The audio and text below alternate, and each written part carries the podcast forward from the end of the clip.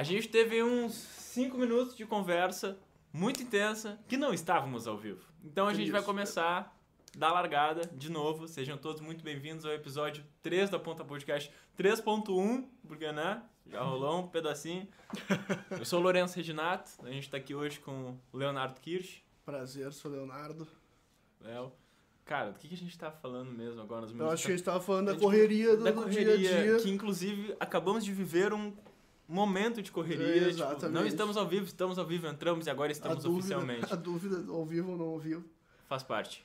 Mas, enfim, só retomando, talvez a gente não tivesse, ninguém viu, De né? Eu sou diretor de arte de uma agência, a gente tava falando primeiramente sobre isso, sobre o corre que é atualmente a minha vida. E Sobre gostar de trabalhar, sobre pressão de totalmente, alguma maneira. Totalmente. Né? Eu, eu- eu- quanto mais pauta eu tenho, mais legal é, e no final do dia a entrega disso é, é gratificante, né? Legal. Tu saber que tu fez render o teu dia, valeu a pena estar no local ali entregando. E quando tu entrega um material irado para um cliente num tempo, às vezes, recorde, isso é muito legal também, é muito bom. Mais do que estar parado em casa ou parado em algum outro trabalho que tu não tem muito o que fazer Uhum. e tu começa a te auto ah, achar ruim o que tu tá fazendo e que tu poderia estar rendendo mais. Esse é um peso que eu acho que é horrível para todo ser humano, assim. Tu É. saber que tu podia estar entregando mais pro mundo e tu tá ali sentado numa cadeira sem... Quando, a, sem render. quando a tua produtividade ela é o suficiente pra te. Exatamente. Como é que se chama? De ver gerar o valor que tá sendo gerado ali pro, pro Exatamente, fazer valer o que tu, tu, tu estudou, o que tu buscou, tudo que tu pode entregar, é muito bom. Nossa. E tu falou que tu trabalha numa agência, né? Uma agência de comunicação, de design em geral, assim. Exato. Atualmente trabalho no JKR, que é uma agência que está em, exponencial muito grande, assim, crescendo bastante aqui no, de Porto Alegre, no Rio Grande do Sul. E, cara, é bem legal o ambiente lá. A gente está trabalhando com designs bem grande. Ah, a troca é muito legal. A gente voltou presencial essa semana, na verdade, né? Que antes a gente estava trabalhando em home office. E tem esse lance do presencial que é muito legal também, né? Que, que é a troca ali do dia a dia, tu conversar, tu chegar num resultado, já chamar um, um designer do teu lado, que é uma pessoa que entende, faz o mesmo que tu. Pô, tá irado, eu mudaria isso. Acaba sendo uma aula e uma troca mútua ali entre Sim. todo mundo e isso é muito show. Acho que tu consegue compartilhar o conhecimento de uma forma muito mais rápida quando tá no presencial. Com alguém, certeza. assim, né? o, o- a call ali, a, o- a live do Uhum. que tava rolando no, nos aplicativos, enfim, agora nessa época de pandemia, funciona para uma reunião, funciona para uma apresentação, mas nunca vai ser igual. A Sim. troca em- entre quem trabalha nunca vai ser igual, porque tu não tá ao vivo todo dia ali com as pessoas, né? Dia a dia, presencial, né? Tipo, ah, olha só essa referência que massa que a gente tá Exato, aqui é muito legal estar com as pessoas, estar presente, assim. Eu, eu, eu, amo, eu odeio estar sozinho, velho. Eu gosto de estar sempre com alguém ali. Justo. Apesar de que nos últimos tempos eu tenho gostado de ficar bastante em casa. assim. É. A minha casa tem, tem gerado um valor grande pra mim, eu acho que em função da correria. E tu montou um espacinho em casa pra trabalhar ou... Porque eu, pelo menos, botei o computador na mesa da cozinha, fiquei um ano na mesa da cozinha trabalhando e agora consegui montar Cara, um cantinho isso é muito legal. Mas muito como é que legal foi a tua mesmo. adaptação, assim? Porque no começo da pandemia eu morava com meus pais ah, na minha casa ali. Aham. E daí começou a pandemia e os meus a gente tem um sítio em Viamão e os meus pais resolveram se mudar pra lá, que era um sonho deles de muito tempo. É um ambiente muito bom, eu fiquei lá uma boa parte da pandemia com eles, é quieto, é, o- é o que tá ali, na natureza, enfim. Só que durante esse processo eu comecei a realizar um sonho que eu tinha um tempão, que era mo- montar um, um, um quarto office, assim. Eu desenhei todo o meu quarto office, Massa. Eu mandei construir todos os móveis em locais separados. Teve coisa que veio do Paraná, teve coisa que veio não sei da onde. E atualmente o meu quarto é meio que um, que um office meu pra mim ali. Eu fiz tudo ao redor, principalmente da minha mesa, né? Eu queria uma mesa gigante. Daí tem a mesa gigante e o resto eu fui adaptando. Massa. Então essa pergunta foi muito boa, porque sim, eu, eu desenhei um local pra eu trabalhar dentro de casa. Pode crer. E tá, e, e além da agência, o que mais que tu faz? Então, Porque a gente sabe que a agência, ela toma um tempo grande, assim, da rotina do cara, porra, né? bastante. Até porque daí é, é, é o horário marcado, né? Uhum. Tu tem que estar lá de tal hora a tal hora. E que nem eu te falei, lá dentro a gente tem muita demanda, então eu foco naquilo ali. E é, é muito legal, não, não é uma reclamação isso, né? Pelo Não, contrário. total. Só que a minha cabeça, é, como a gente tava falando, eu não sei se essa parte pegou antes, né? Ela, a minha cabeça gosta de criatividade, gosta de criar. Cara, tudo que envolve criar me chama atenção. Desde foto, de vídeo, de produto, uh, de qualquer coisa que envolve a criatividade e me tirar da zona de conforto, eu acho muito interessante. Então, além de trabalhar na agência, eu, eu mantenho a minha assinatura, vamos dizer assim, que agora vai virar uma agência, uma agência, vai virar uma empresa, vai virar uma marca, um CNPJ, que é a Kirsch, onde eu trabalho branding, mais exclusivamente design de marcas, crio Uhum. identidade visual para marcas, e, e eu amo isso, sou apaixonado por identidade visual, porque cada projeto de identidade visual é como se estivesse num novo emprego. Numa nova agência, vamos dizer assim. Porque é outra ideia, tu tem que pensar outra parada. Outra Tem visão que de entender. empresa. Outra... Ah, Às vezes tu é, é uma, ma- é uma empresa, sei lá, advocacia lá que eu não tenho conhecimento nenhum e eu tenho que entrar nesse mundo, pelo menos durante esse projeto, para entender e entregar o que os caras estão esperando, entendeu? Isso é fantástico, cara. Eu acho, eu, me apaixona isso, tem que fazer uma imersão dentro dessa parada para desenvolver um projeto bem feito. Pode crer, te perguntar como é que é que tu faz esse processo de imersão. Depois a gente volta, Vamos porque o que mais tu faz, porque eu acredito que não seja só isso. É, não, daí Mas- tem a Lucless, que é uma empresa que eu abri com uma sócia, a Paola. A gente abriu no final do ano passado. Durante todo o ano passado, a gente desenhou praticamente ela, até o lançamento, que foi em novembro. É uma marca de acessórios, ah, bolsa. Por enquanto a gente trabalhou mais bolsa, agora a gente lançou uma tabaqueira também, uma bolsa para notebook, Legal. essas coisas. A gente quer ab- abrir mais o leque ainda depois para esse tipo de acessório, né? Mas é bem legal lá também. ah, ela trabalha mais na parte de social media, ela cria o conteúdo. Ah, e também a parte financeira, mais ela que trabalha ali, as entregas da marca. E eu trabalho daí na parte criativa mesmo, de execução, desde foto, que é uma coisa que eu comecei a fazer na pandemia também, investindo numa Legal. câmera. E eu acho fantástico a foto. E a parte de arte, a parte de identidade toda eu que desenvolvi. Desenvolvimento de Aham. produto todo- também. tudo, tá. tudo. Que massa. E, cara, isso da foto é bem engraçado, né? Porque o designer, como ele já tem ali uma vivência com a imagem, basicamente, claro, basicamente aprender a mexer na câmera seria algo muito, muito forçado da minha A parte falar teve isso. um é. fotógrafo semana passada É. aqui, ele tá vendo se Não, moendo por Não, não, jamais falaria uma coisa dessas. Existe todo um estudo, né? Tá louco. Mas a, a- ajuda a parte da gente trabalhar com imagem a ter um olho mais clínico para alguma, alguma parte de foto. Uhum. Digamos que alguém que vai startar hoje na fotografia, se já é designer, começa um pouco na frente. Vamos dizer Sim. assim. Eu acho Ele que consegue assim ter mais é uma facilidade de correta do que eu entender quero dizer, né? Sim. Ah, e daí eu comecei a. eu, tipo, nunca vai ser a minha área profissional. Ah, não é al- alguma coisa que eu quero que seja uma profissão. Pelo contrário, eu comprei a câmera por, por hobby, pela paixão de imagem que eu tenho. Só que eu queria que fosse um hobby profissional, assim. Um hobby que eu fosse fazer umas fotos profissionais legais, assim, umas fotos bonitas, bem pensadas, bem executadas. E acaba que eu faço foto, na verdade, pra mim, pra minha marca. E já fiz pra alguns amigos, pra alguma coisa, mas nada, tipo, cobrando nenhum projeto assim, entendeu? Sim. E eu tenho inserido, às vezes, ela na- nos meus projetos de identidade visual. Eu acho legal isso, porque tu traz a horizontalidade do conhecimento, tipo assim, entender um pouco de foto, entender de identidade visual, entender de grid, que a gente tá falando, entender um pouco de edição de vídeo, de edição de Com foto, pra tu poder botar o teu projeto pra rua, sabe? Com certeza. Claro, dependendo do que um cliente quer meu de identidade visual, se aquela foto é muito importante, eu chegaria sinceramente pra ele, cara, não, vai num fotógrafo, o cara tem muito mais conhecimento que eu pra Aham. executar isso. Uhum. Mas, bah, cara, é ali alguma coisa mais simples, é um produto só que o cara tá vendendo, eu consigo fazer, daí eu já ofereço junto no pacote. E daí amplia, né? E chama atenção. Sim, Isso e é até tu legal. fazer parte do desenvolvimento do fotógrafo. Esses tempos eu fui participar de um- uma campanha de uma marca de ferramenta. E daí fui como designer que ia é, criar a peça gráfica da campanha. E a gente ajudar a dirigir os atores, meu, como é que é a posição que o cara tem que estar com tal ferramenta para que fique legal naquela composição geral depois no futuro. Então tu Total. conseguir pensar na frente, tu pensar no, na- no modelo da foto e tal, cor, luz. Cara, tu vai, na hora que tu vai fazer a foto, que tu vê, tá, não é assim. Não é bem Quando tu pega a câmera na mão, dá, deve ser fácil isso aqui, né? Vou ali, vou fazer a foto. Meu irmão, quando tá lá na hora, daí tu te depara com luz, não, não é o que eu pensei, pra mim era diferente, daí tu vê, bah, os caras são foda. Nossa. De moda, então, bah, envolve um, um penso muito sinistro. Eu sigo, eu sigo muitas referências, assim, de várias Aham, áreas. aham. Uns caras que eu acho sinistros, assim. E tem uns que eu olho e meus caras fazem uns trabalhos, velho. Sério, meu, como é que eu queria poder plugar um HD no cara, passar pra mim, tá? Agora eu tenho esse dom junto. Co- Ah. Como é que tu pensou nisso, velho? O que que tava passando na tua cabeça quando tu... É que nem identidade, velho. Tem projetos de identidade que é um bagulho simples. Só que o penso é muito grande. O resultado pode ser meio simples, mas a ideia é fantástica. E daí tu fica pensando, cara, eu queria muito que eu tivesse criado esse projeto.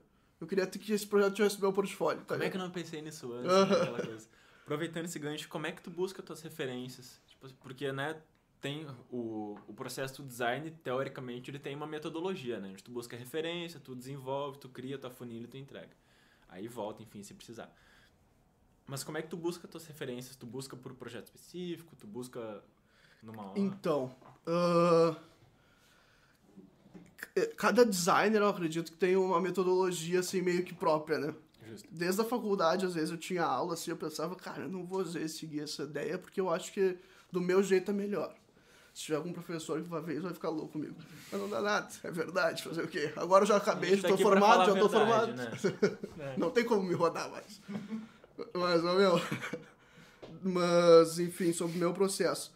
Cara, eu tô direto olhando. Primeiro que eu, que nem eu te falei, eu sigo no Instagram ali vários caras que são muito foda. E, e agências de, focadas em identidade também eu sigo umas que são muito foda. Inclusive tem umas aqui em Porto Alegre. Acho que o Grande do Sul, por sinal, é bem forte nesse esquema de criação e design. Eu admiro bastante, muita gente que, que é daqui. E, cara, só de estar ali olhando os projetos desses caras ou alguma coisa no Behance de, de, de pessoas de fora do país, enfim, tu já vai tendo uma bagagem de Sim. ideias. Tem coisa, tem. Eu já tive ideias de identidade que, sério, só falta cair a empresa certa no meu colo, que é só eu executar, porque já tá pronto aqui. Só falta limitar o meu nome, vai ser esse, e eu vou vender feijão. Tá, não, tá na mão, era isso que eu precisava que tu vendesse feijão. Porque o resto é comigo, já tá pronto. Numa semana tá pronta a identidade. Tá pro cara. todos guardados no HD já aqui. Claro, mas e nem sempre é assim, né? Óbvio. E daí eu já fiz alguns cursos até de identidade. de- de- eu fiz um ultima, nos últimos tempos que o cara é muito bom, Marcelo Kimura. Sim, o curso dele é muito O massa. cara, é- o cara manda muito, assim, ele tem um processo criativo bem legal que eu aprendi muito ali vendo com ele. E claro, muito eu aprendi na- no, no design da Unicinos ali também, né? Quando eu fiz. Que foi o propósito que eu entrei lá. Pensar no design. Não simplesmente criar arte bonita, porque isso eu já sabia fazer. Mexer no programa e ter o bom gosto ali, a criatividade eu já tinha. Tu já trabalhava com design antes de entrar na Já, universidade. Conta antes. um pouco de como é que tu surgiu, de onde é que... Como é que tu começou a aprender sobre design antes da universidade? Ah, isso é bem. Isso é longuinho agora. agora. Meu, a gente tem oito horas, né, se tu quiser. Isso é, isso é longo, mas é, uma, é um percurso bem legal, acho bem legal de falar, porque Total. É, é uma parte que foi louca da minha vida, assim, mas que fez eu me formar até quem eu sou hoje, né? Aham. Cara, eu comecei. Os primeiros contatos que eu tive com arte foi lá no final do colégio, 2012, terceiro ano. 2012 agora, não lembro, acho que era 2011 Pode ser. na real, os pá. Porque os caras eram mais velhos que eu, os caras que faziam festa comigo. E eles eram, estavam se formando, então era um ano mais novo. Mas enfim, cara, o mercado de evento envolve as- os flyers. E se tu for ver o flyer de evento, cara, tem muito efeito, muita luz, muita coisa neles. Exige que tu tenha uma, uma execução complexa, assim, pra criar um flyer de evento bonito. Da que era o parte que a gente busca fazer. Aham, Sim. E, e ao mesmo tempo, naquela época, a gente pagava um cara pra fazer. E era uma grana boa. Deu olhei, caralho, mano. E, e às vezes o cara não, não entregava tudo que faltava. Às vezes faltava uma artezinha ali pra avisar o horário da festa. Aham. Deu, caralho, meu, vou começar eu a fazer essas aí que faltam. Comecei. Quando vê, comecei a conhecer muita gente, que no ramo da noite isso é muito legal também. Tu acaba conhecendo muita gente, eu levo Sim. de contatos, isso eu agradeço muito à noite naquela época. Apesar de ser um trabalho amador que a gente fazia, ah, eu conheci muita gente. Contatos que eu tenho até hoje que me indicam que fazem trabalho comigo. E fazendo essas artes no início lá, eu fui pegando muita cancha de programa, buscando referência gringa, tutorial gringo, pra imagem final ali de um evento, de um flyer de festa Aham. que eu fazia, que era bem complexo, eram bonitos. E eu comecei a crescer dentro do ramo ali do evento naquela época. E comecei a entrar cada vez mais nesse mercado. Até que virou a forma que eu ganhava, virou a minha renda, vamos dizer assim. E, mas naquela época eu era muito amador, né? Então era muito no início. E era só um, ah, vamos ganhar dinheiro nisso. De tanto que eu me formei no colégio, fui pra administração da PUC. Pra te ver como tá, o meu, não é o que eu queria na época, assim, era vamos fazendo. Administração geral, algum curso específico? Eu ia fazer marketing, eu ia fazer Pode mar- o marketing sempre teve ali, vivinho dentro do, do, meu coração, né?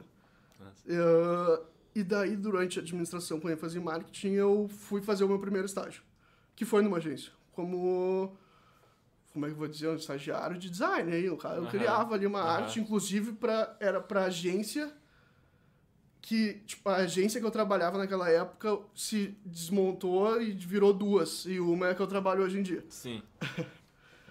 E, mas foi muito legal naquela. Cara, por incrível que pareça, velho, naquele estágio, tinha um cara véia. Não sei se é véia, vai ver um dia isso, se vê, mas é legal. Mas, cara, aquele cara me deu aula e aula, muito do que eu aprendi foi lá, Sim. naquele estágio. Aquilo era um estágio que eu acho que todo jovem deveria ter quando faz um estágio. Não é largar o cara pra levar papel no, no centro, entendeu? Tem que, o cara tem que aprender quando tá ali. Principalmente se o cara estiver com pessoas importantes e pessoas que têm uma bagagem foda. E, inclusive eu sempre botei na minha cabeça, cara, o dia que eu estiver trabalhando com estagiário, eu vou tentar entregar pra esse cara um conteúdo legal, pra esse cara sair daqui aprendendo mais que a faculdade. Se der, entendeu? E lá eu aprendi muito. E eu fazia administração nessa época. Daí passou um tempo, passou o tempo, começou aquelas cadeiras desgraçadas de matemática da administração. Daí eu comecei a ficar louco com a parada, né? Não, não, não, isso aqui não é pra mim. Finanças corporativas de longo prazo. Tá louco. Para, né, meu? Tá louco? Eu com a HP 12C, aquela aqui, ó. Olhava assim, não. Não dá, não dá mais. Daí. Daí Deixa eu foi voltar quando pro meu tudo mudou. E eu trabalhava já com design, era apaixonado por isso. E daí eu olhei pra mãe, bah, mãe, eu quero mudar. Isso era metade do curso já. Minha mãe é aquela pessoa doente do estudo, assim, mano. Bah, tirou seis pauleiras em casa. Bah, loucura, loucura. Recuperação não tinha, esquece, não tinha. E daí ela ficou louca porque ela achou que eu queria largar os estudos, assim, sabe? Ela não entendeu que, mãe, só quero mudar e ir pro design. Só isso que eu quero. Vou começar do zero, vou, mas é isso que eu preciso. Eu tô putaço aqui nessa administração, não aguento mais. Os caras me largar polígrafo de prova, assim, eu achei que era pra ler uma bíblia, não, era uma prova de matemática. E foi isso, cara. Daí eu ela entendeu, Tato, que é mesmo, quero. Daí eu comecei a pesquisar, cheguei na Unicinos, que é uma das mais conhecidas. Aham. E naquela época eu já trabalhava, né? Eu já tinha uma bagagem de, naquela época, uns 3, 4 anos trabalhando com arte. Eu sabia criar uma arte bonita, sabia mexer nos programas. Na real, eu trabalhava mais com Photoshop, né? Que naquela época eu não trabalhava com imagem, ah, identidade visual ainda, que Aham. exige daí o vetor ali do Illustrator. Illustrator, tá. E fui pro design pra aprender a pensar o design. E Eu- tu saiu do, da administração, foi direto pro design, fez algum Direto. técnico, alguma coisa? Não, pra foi sentir direto. o terreno, pelo Sim, já Foi- tinha a manha, já tinha a bagagem. Exatamente. Eu aprendi a mexer todos os programas, eu aprendi sozinho. Aham. Em termos de técnica de programa, né? Eu digo. De, de, de ferramentas, De ferramenta, fazer, exatamente. diversidade tal. Tudo Porque é eu muito louco, sozinho. né? Nesses programas, às vezes, a gente tem quatro, cinco formas de chegar no mesmo lugar e, e para ter o mesmo resultado. Então, tu tem ferramentas diferentes para atingir o mesmo objetivo. Então, a, a seleção tu pode fazer de uma forma mais rápida, de uma forma mais precisa, não sei o quê. Usar um efeito sobre uma outra camada, uma outra Total. mesclagem, tu começa a viajar. E tu ter noção dessa ferramenta toda para conseguir saber na hora que tu vê a arte, putz, daí o cara fez com tal ferramenta, usou aqui uma opacidade, um, sabe? Eu- cara, o, o saber usar a ferramenta é muito importante. É muito importante mesmo. Mas não era tudo, e eu percebi isso.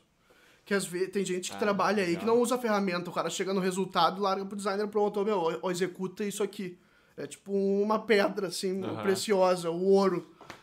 E, e essa é a parte que eu queria saber executar também. Eu queria pensar, eu queria solucionar o problema de quem Sim. eu estava trabalhando e quem eu estava buscando ajudar. Que isso é muito do design estratégico. Lá da Unicinos, que é o design que eu fiz. A parte do penso. É, tu saber parada. pensar, tu te colocar no lugar de outra pessoa pra resolver um problema, vamos dizer assim. Inclusive, isso Sim. é uma lição pra vida do cara, né? Tu te colocar no lugar do próximo pra, pra sanar o erro, pra, pra arrumar alguma coisa, pra solucionar alguma coisa. Acho que todos os cursos tinham que ter algum tipo de cadeira de empatia, de se colocar no lugar do outro, pá! entender o problema do próximo. né? Total, coisa total. assim, não pensar. Isso é tão si, importante sobre- quanto o colégio tinha que ter uma cadeira que ensinasse pro cara o que é o INSS, entendeu? Que, que, como é que tu vai, se um dia tu for como é que tu abre um CNPJ? O que, que é o CNPJ? Tá, O que, que é o imposto que tu paga? Isso Que tinha tipo que ter no imposto? É. colégio. Entendeu? Total. Pô, tu sair do colégio, tu tá mais perdido que cego tiroteio, velho. Tu não sabe nada de nada do país, assim, de política, de nada. E às vezes até nem na própria universidade, né? Tu, tu acaba tendo esse conhecimento necessário para executar. Tá, saí daqui agora. Se eu quiser abrir minha empresa, o que, que eu faço? Vou bo- botar lá como abrir um MEI, como abrir um CNPJ, como Googlezão. ter- sabe? Googlezão. E às vezes ainda tu abre um site que é meio suspeito, que te dá um caminho meio errado e é problema. Cadastre-se aqui é, e paga o boleto e a gente te ensina como fazer. É. Total. Às vezes é umas coisas muito simples que em um semestre tu podia dar uma visão de vida pro cara muito grande Sim. e não tem isso, tá ligado? Isso é muito foda. Eu acho que deveria ter de- desde a época do colégio, só entendendo o que, que tem que fazer pra ser um ser humano que entende das coisas do teu país, assim. Sim. Principalmente nessa parte de empreendedorismo. Porque, cara, empreender às vezes é, é o que gera muita riqueza no país, tá ligado? Quanto mais gente abrir negócio e der certo, mais riqueza do país. Isso tinha que ser um básico pro cidadão, assim. E esses pequenos negócios, né? Como eles fazem gerar renda na economia local. Então, por exemplo, pegar a vendinha da esquina e fazer uma identidade visual pra ela, tipo, muito foda. Que vai Muito fazer foda. aquilo impactar a galera da volta e vai gerar é, renda pra pessoa, para empresas menores, não pra grandes corporações. Cara, Como é que tu vê. Tá, eu ia te fazer uma Não, pergunta, fala, mas fala, conclui, faz conclui. ela, Tá. faz ela, que talvez seja na mesma linha Tá. que eu ia falar. né? Como é que tu vê que o teu trabalho impacta as pessoas? Cara, Não era essa linha, né? não é. Até pode ser também, mas eu ia falar de uma outra linha de, de início lá do trabalho, mas eu falo depois. Mas- Nessa linha de impactar as pessoas, cara, eu, eu busco. Até chegar no que eu entrego hoje, eu já fui o cara que entregou só um logo PNG e acabou, é nóis, vambora, tá pago, 300 pila. Fui esse cara, todo mundo é um dia, o cara tem que Uhum. começar, né, velho? Já fiz de graça, já entreguei, só pra mostrar pro trabalho. E eu ia falar sobre isso antes. É. Mas hoje, daí, com o design, com tudo que eu tava falando até agora pra ti, de, de, de aprender e entender o design, hoje eu entrego um- uma identidade ou um projeto que a pessoa olha e sabe que aquilo ali é ela que tá naquela imagem, entendeu? Que, a- que a, a marca dela é aquilo ali. E é isso que a gente busca com o passar do tempo. Entregar o que a pessoa espera e mais do que ela espera, né? O que ela espera, hoje em dia, eu acho que é pouco tu entregar só o que a pessoa espera. Tu tem que passar dessa linha. Tem que tirar Exato. suspiro, tem que Porra, tu, tirar tu o vê a ar. pessoa chorar, assim, às vezes, uma apresentação tua do projeto que desenvolveu, tô, tô, sei lá, na agência, tô, ou na, na, na minha marca pessoal. Uhum. Ah, cara, é isso, entendeu? Porra, pra mim é, é, é muito importante, sim, quando tu não pode, pra mim, tu não pode fazer nada esperando elogio ou um parabéns. Se tu ficar te basear nisso, tu vai te tornar uma pessoa frustrada por quando não vier, entendeu?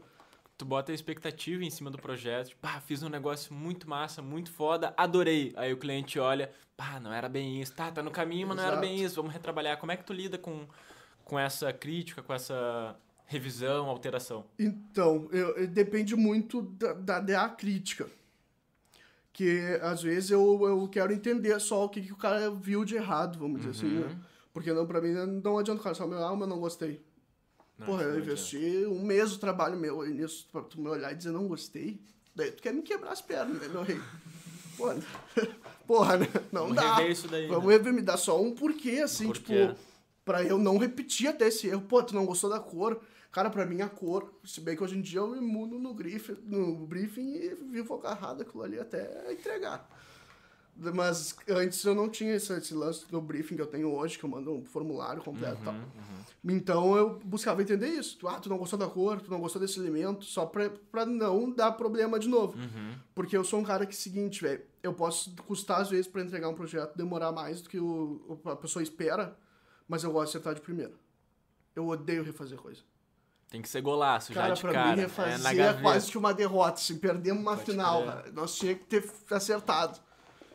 Porque eu gosto de ver o impacto primeiro da pessoa, assim, quando é aquilo. É lindo de ver, é gratificante, assim. A pessoa.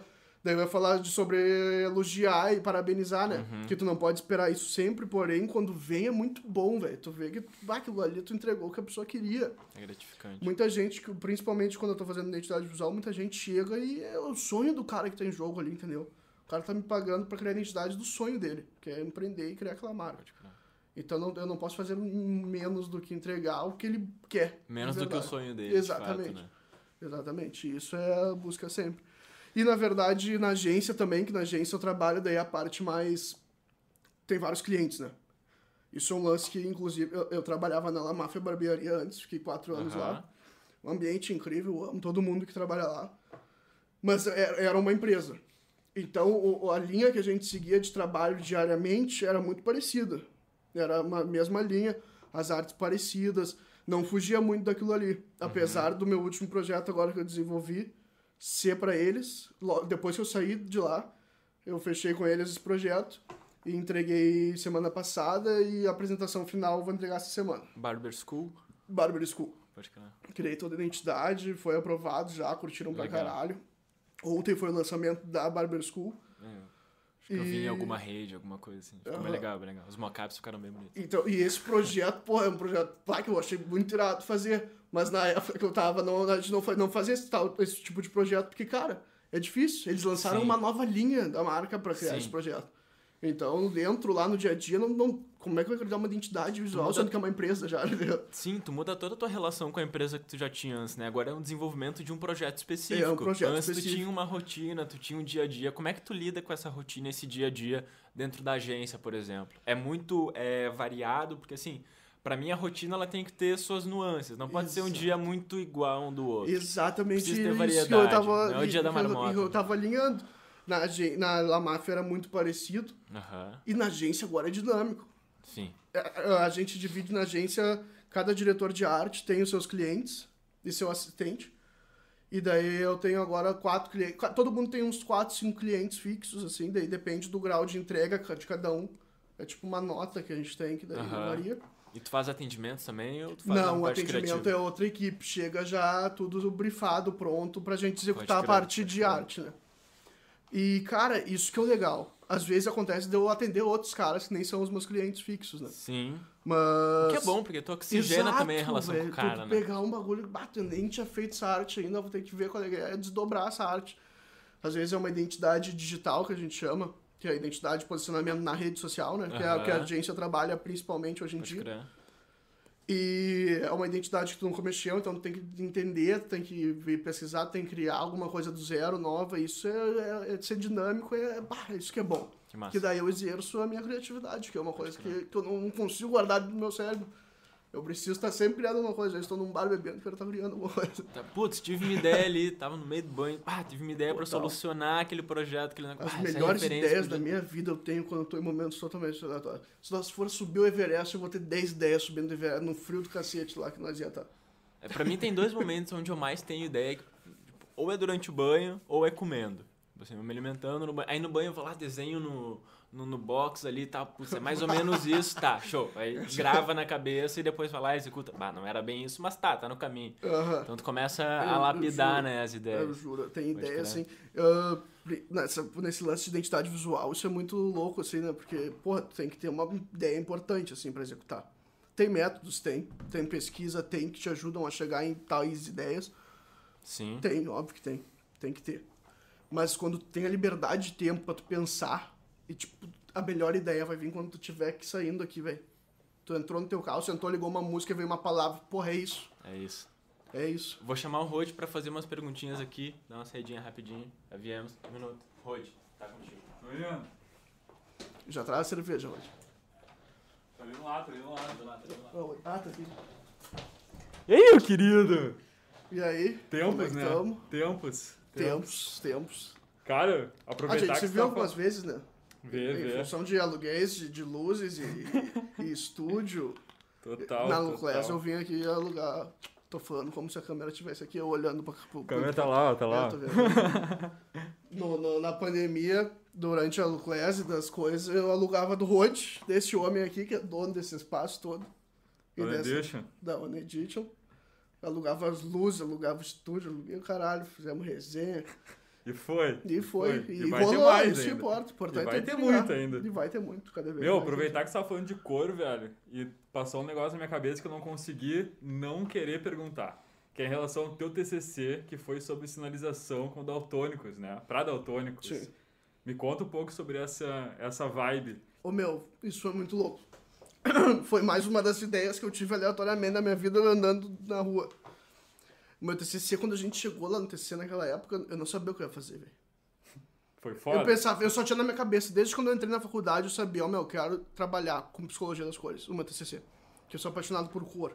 Entender a cor. O que, que eu tô lidando com a cor. Que, que emoção eu vou passar com essa cor. Aham. Então, desde o início, eu tinha essa noção na minha cabeça. Ah, eu quero fazer um TCC linkado à psicologia das cores. durante a faculdade, conheci lá o Júlio, professor muito foda, Tá contando no teu TCC? sobre o meu TCC. Legal. Tu, tu, tu, tu, o Rod chegou a te passar o que que era o meu TCC. Eu fiquei sabendo por cima, assim, a Pode. sinalização para daltônicos, Para né, da isso. cidade. Legal. E foi mais uma das ideias que eu tive do nada na minha vida, assim, andando. E daí, desde o início da faculdade, eu queria trabalhar com psicologia das cores, porque eu acho que cor é um bagulho fascinante. Cor muda uma vida, assim, cara. Porra, cor muda tudo. Tu põe uma parede vermelha aqui, muda tudo. Põe uma parede azul, muda tudo. Então eu tinha esse ponto na minha, na, na, na minha ideia de TCC. Comecei a faculdade, conheci os professores, fui fazendo. E fui, um dos professores era o Júlio, Júlio- um cara sinistro. É um daqueles caras que divide o caminho da vida Porra, do, do total, cara eu na sou fã do faculdade, né? Júlio, sou ídolo do Júlio. Ah, porra, o cara, eu acho ele muito gente fina. E daí eu escolhi ele pro meu orientador, um tempo antes já, e passei pra ele isso da psicologia das cores. E daí ele falou, cara, psicologia das cores é muito amplo. Isso aí é um bagulho pra doutorado, velho. Falar sobre psicologia das cores. Vamos pesquisar alguma coisa que seja no meio disso. E daí a gente ficou um tempão, o que que eu vou fazer? Que eu vou fazer eu não queria fazer qualquer coisa, entendeu? Porra, meu TCC era um projeto longo, extenso, eu ia ter que conviver com aquilo meses. Eu queria que fosse algo legal, trouxesse alguma mudança pra mim, ou pro minha visão de impacto, ver né? as coisas. Talvez pro mundo eu seja é muita audácia, né? Porque não vai chegar pro mundo aquilo ali.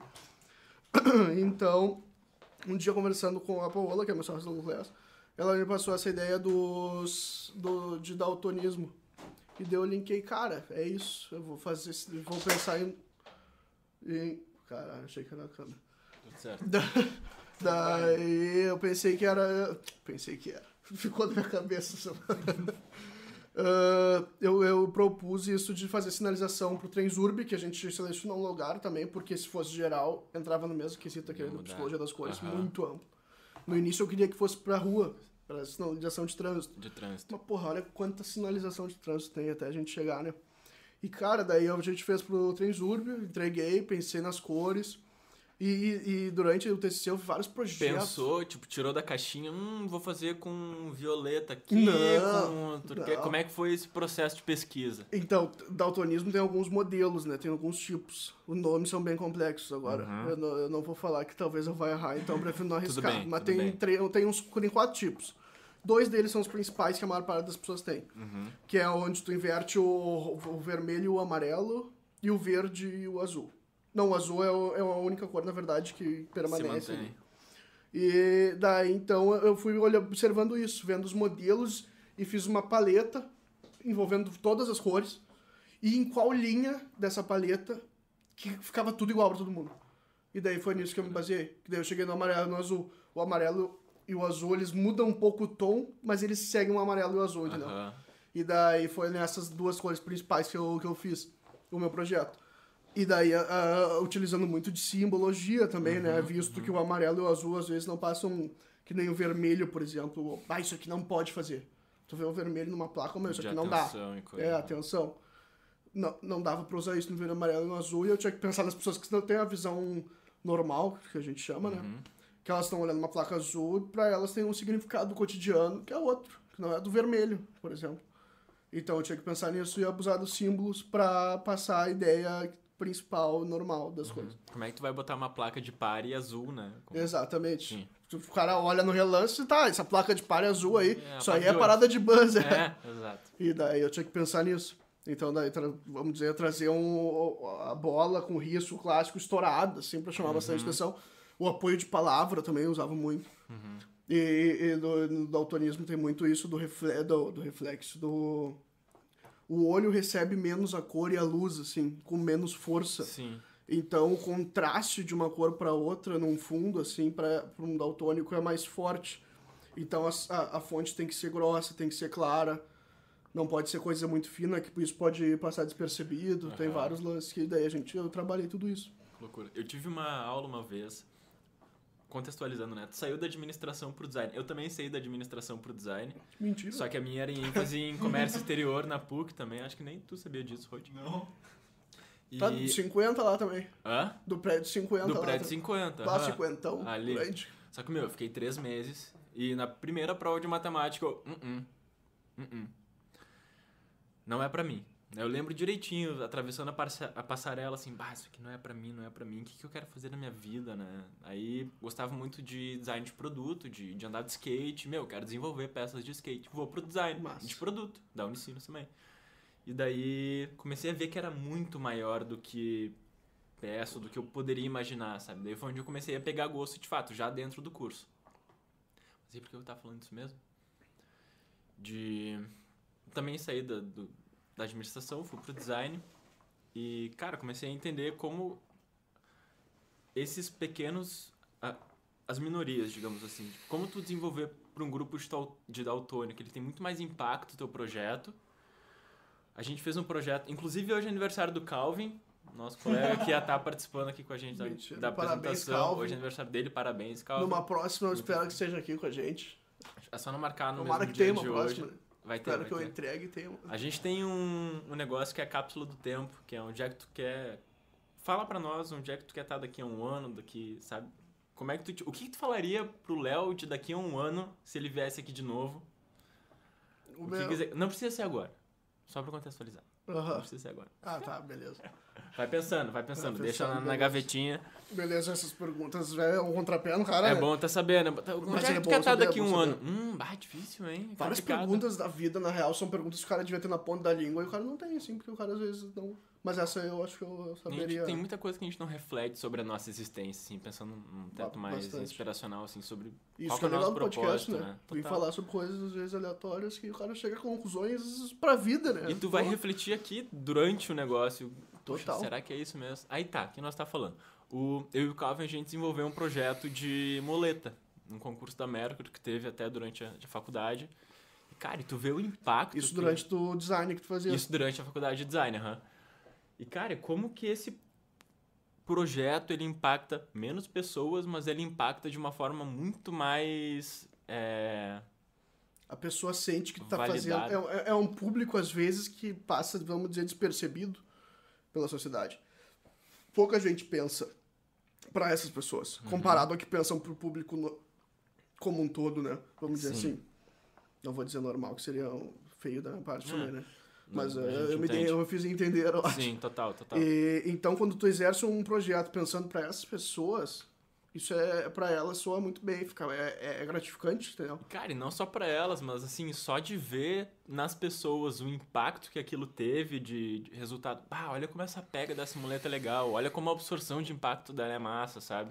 E tu vê que um produto que tu desenvolveu tem uma coisa muito positiva na vida de alguém, que muda a vida de alguém, assim como o teu projeto de daltonismo. Exato. Tu não sei se chegou a fazer pesquisa de campo, como é que foi o- esses resultados, E, cara, assim, o mais essa visão. impressionante quando eu fiz umas pesquisas assim era ver uns vídeos. ah, os caras já lançaram um óculos que a lente dele corrige o daltonismo. Aham. E daí tem vários. Só que hoje em dia é um óculos muito caro. Pouca gente tem acesso a isso, tá Isso é ligado? foda. Isso é muito foda. Ainda mais aqui no Brasil, né? Deve ser menos ainda. Ah, mas o vídeo desses caras, velho, usando esse óculos era um bagulho impressionante. Assim, sempre choravam, assim, tipo, porra, imagina, meu, tu, tu viver a tua vida inteira vendo uma cor diferente, do nada tu põe um óculos, tu vê o mundo como o mundo é. Tipo, a paisagem como ela é, o, a- a- o mato como ele é. Porra, isso é do caralho, velho. Mas Tu isso- vê a porra de um carro da cor que ele é, já deve ser do caralho, qualquer coisa, entendeu? Ô meu, esses vídeos são sacanagem, cara. Porque, meu, não tem como o cara ver e não chorar, tá ligado? É, que muito nem foda. aquele- aqueles vídeos que tem os militares que vêm e voltam pros, pra, pra família, tá ligado? Ô meu. Aí a é, filha vem correndo, o cachorro vem correndo, a família toda. Aham. É, de Mas mexer, é né? muito louco, assim, os vídeos eram muito. Eram, bem- eram bem tocantes, assim. E sempre era tipo um ritual, tipo, vamos dar de presente pro cara surpresa, assim, daí o cara botava o olho e ficava. Os caras incrédulos, assim. E vários balões, tá ligado? Coloridos, assim, né? Aham. Pra ele ver as cores. E isso eu acho que é muito design. Tu pensar pra essas pessoas, o cara que chegou desse resultado, desse óculos, talvez tenha envolvido um projeto com um designer. Uma ideia de Sim. solucionar um problema pro designer, isso é, isso é muito irado. Meu, puxando um pouco pro lado do produto, assim, até porque. Ah, eu chamo de Le Clássico, porque A pra maior mim parece o clássico. Tipo assim, é um clássico. É um produto clássico, querendo ou não. Uma, uma bag, uma coisa que a gente leva no dia a dia e é temporal de alguma forma. Total, total. No desenvolvimento de produto, eu acho que o designer ele não consegue fazer tudo sozinho. ele consegue pensar, planejar, executar, mas ele não consegue fazer tudo sozinho. E esse é o legal da colaboratividade do design, de tu ter pessoas de áreas diferentes. Vai, um engenheiro para pensar na tecnologia que vai estar na lente. Bah, mas essa lente ela tem que ser leve, ela tem que ser não sei o que e tal. Certo. Todos esses parâmetros de desenvolvimento do projeto, eu acho que só enriquece quando tem mais pessoas, quando tu vai pra rua pra conversar com as pessoas também, sabe? Pra entender onde é que é o Cara, problema delas. Isso era bem legal, assim, quando a gente tá desenvolvendo, pensando num produto novo, numa nova coleção. Que a Paula entra muito na parte de da beleza do produto, do, da parte de estilo, vamos dizer. Um produto que ela, que ela gosta muito dessa parte, ela tem o estilo dela Uhum. e ela trabalha muito isso. E eu já vejo alguns detalhes, tipo, de, de do que, que a gente pode botar mais pra não ser o mais do mesmo, entendeu? Vamos, se a gente botar esse bolsinho aqui pra sanar esse problema, já é mais do mesmo. Que nem na, na, na capa do Note agora, tipo, a gente botou só uma... É tipo uma bagzinha, um estojinho que vem pendurado, Uhum. que aquilo ali parece simples, mas, cara, a gente botou pra o carregador ir ali não ir junto arranhando o notebook dentro. Perfeito. Porque que, que adianta ter a capinha pra tu levar na mão e tu vai botar junto o cabo, fica feio, fica tudo apertado e fica apertado ali no note. Sim. Se é um notebook de metal, já fica arranhando, já fica estragando. Então tu põe ali junto e é um detalhe, é um detalhe. Que entra já o penso do design, pra sanar um problema, entendeu? E, é, e daí a gente fecha muito nisso. Que, é- que é- daí fica uma união legal, assim, Sim. das de duas partes. Que massa. E claro, né, eu tento também me esforçar pra, pra buscar um pouco do estilo legal. Então. Total. E, meu, eu acho que isso tem muito do- na, no na criatividade, né? Quando tu vai executar um projeto, tu bota muito de si no que tu tá executando. Como é que é pra ti, principalmente dentro de uma agência, eu acho, porque quando tu é freela e tal, as pessoas chegam a ti pelo trabalho que tu já executa, mas dentro de uma agência, como é que é pra ti incorporar sempre a identidade de diversos clientes ao mesmo tempo? Ô, meu, a primeira coisa que eu acho, todo projeto que eu faço, todo projeto que eu entro, tudo que eu faço, quando chegar na conclusão, meu irmão, essa é a conclusão. Tu pode vir com Deus ali que não vai me provar o contrário. Eu tô certo naquilo que eu tô fazendo. Eu tenho que ter a garantia naquilo que eu tô fazendo. Pode crer. Claro, né? Eu tô, tô dando um exemplo brincando, né? Mas se eu cheguei naquela conclusão, eu tenho que estar firme de que eu tô certo naquilo. Tá, tu tem que estar certo, tu tem que estar convicto da Exatamente, tua conclusão. exatamente. Eu Tá. cheguei nisso, eu Certo. tenho estudo, tenho tempo de caminhada pra isso. Eu tenho que estar certo no que eu tô entregando. Tem que, e uh, daí tu já, já entra a parte também de tu pensar em tudo que pode dar de errado, que o cliente pode ver de errado. Um detalhezinho de um quadradinho de uma cor. Cara, ele vai ver isso, ele pode reclamar. Porra, o que, que custa nós tirar? Vamos tirar já. Vamos evitar que talvez Uhum. tenha esse, esse feedback negativo. Quando fica dúvida em qualquer projeto da tua vida, pra mim é, é um pensamento assim. Se tu tiver tu na dúvida, para, pensa de novo que Rever. tem alguma coisa errada. Tu tá criando aquela parada, tu tem que estar firme de que aquilo ali é tu, pra ti, aquilo ali faz sentido, tá certo. Senão não tem nem como tu vender pra alguém aquilo ali, né, cara? Se tu achar que tem um problema, já, nós já estamos errado. Nós nem startamos errado já. Então eu acho que é, é muito por aí. Tem que estar convicto e seguro do, do, Com certeza, do sempre. resultado. Tá, mas aí a gente tem duas questões. Tu tá convicto do, da solução que tu tá entregando, de que é de qualidade, e uma visão do cliente. Como é que tu lida com a crítica e o pedido de alteração?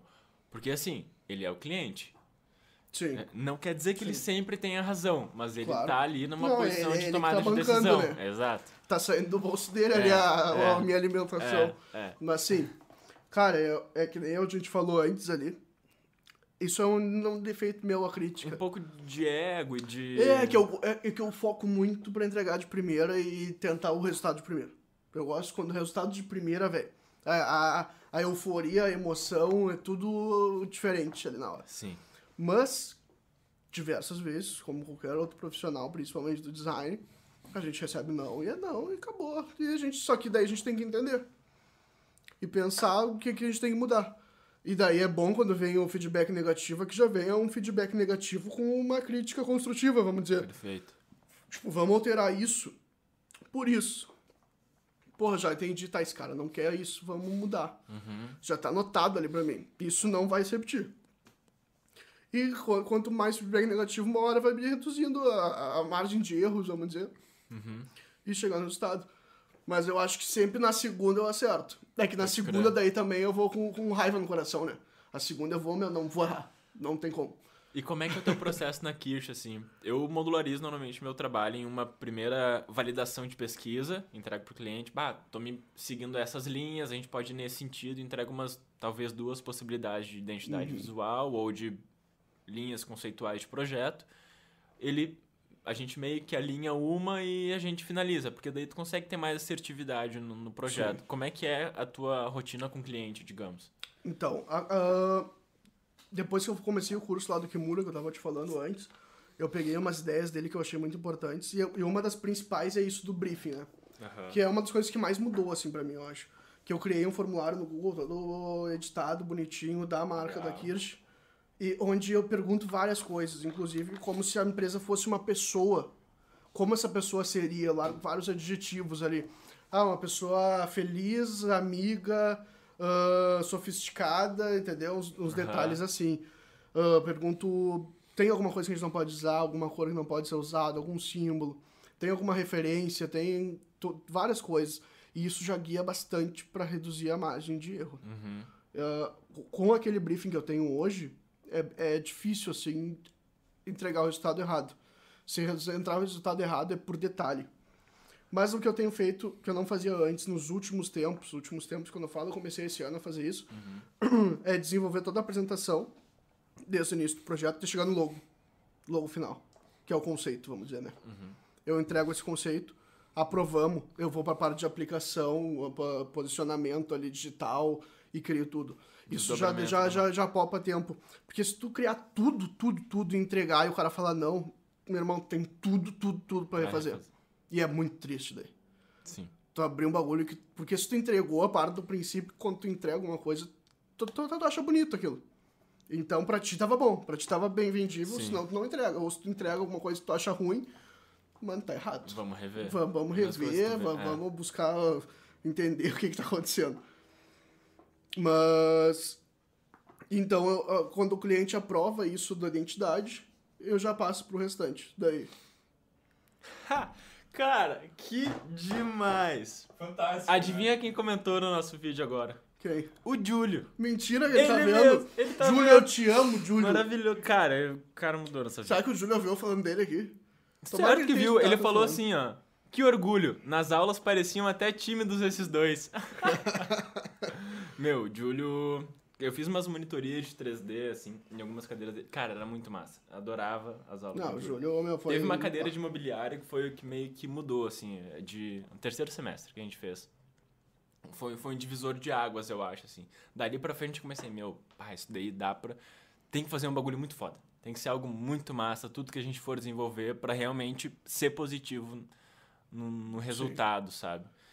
E, e o- e o legal do Júlio é que ele tá no mercado, né? Então ele entende também da parte já prática da coisa Sim, mesmo, não só da Sim, teórica. Acadêmica, de Porque às fato. vezes a teórica não é a paulada que tu vai tomar quando sair da Na faculdade. teoria, a prática é outra, né? Ali falando, a teórica é bonita, todas as sete maravilhas, vou sair daqui vendendo, mas não é assim, né, velho? Na Que hora tu legal. chega e tem gente muito boa por aí. Sim. E tu tem que achar, tu tem que ser melhor que elas de alguma forma.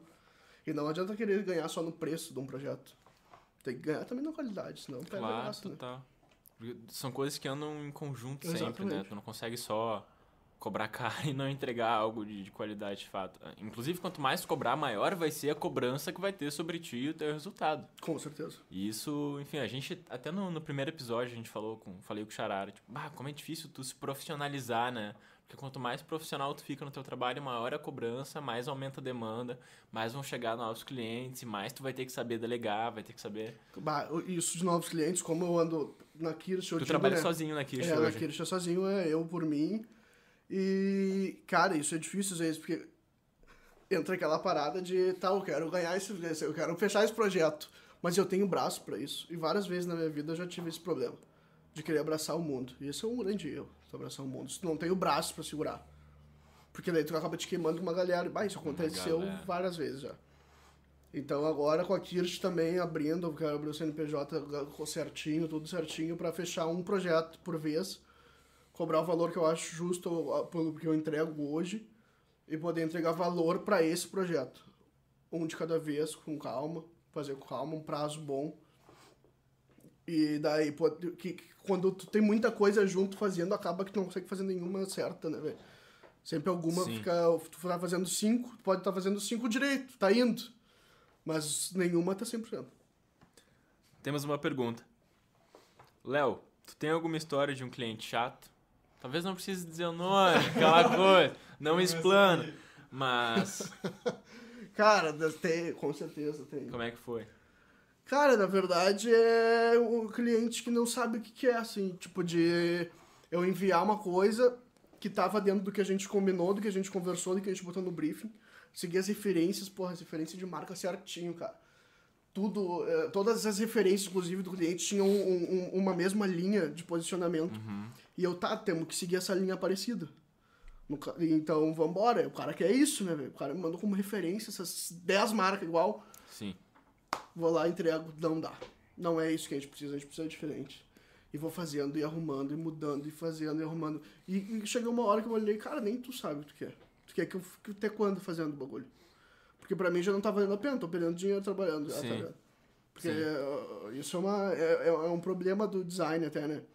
Quanto, quantas vezes tu vai refazer um projeto? Porque chegar uma hora que não vale mais a pena estar Sim. naquele projeto. Sim. E Tá, daí- mas o cliente não está satisfeito ainda com a tua entrega. E aí? Exatamente, como sanar o problema. É um. É um cliente que depois eu consegui chegar. Não faz muito tempo.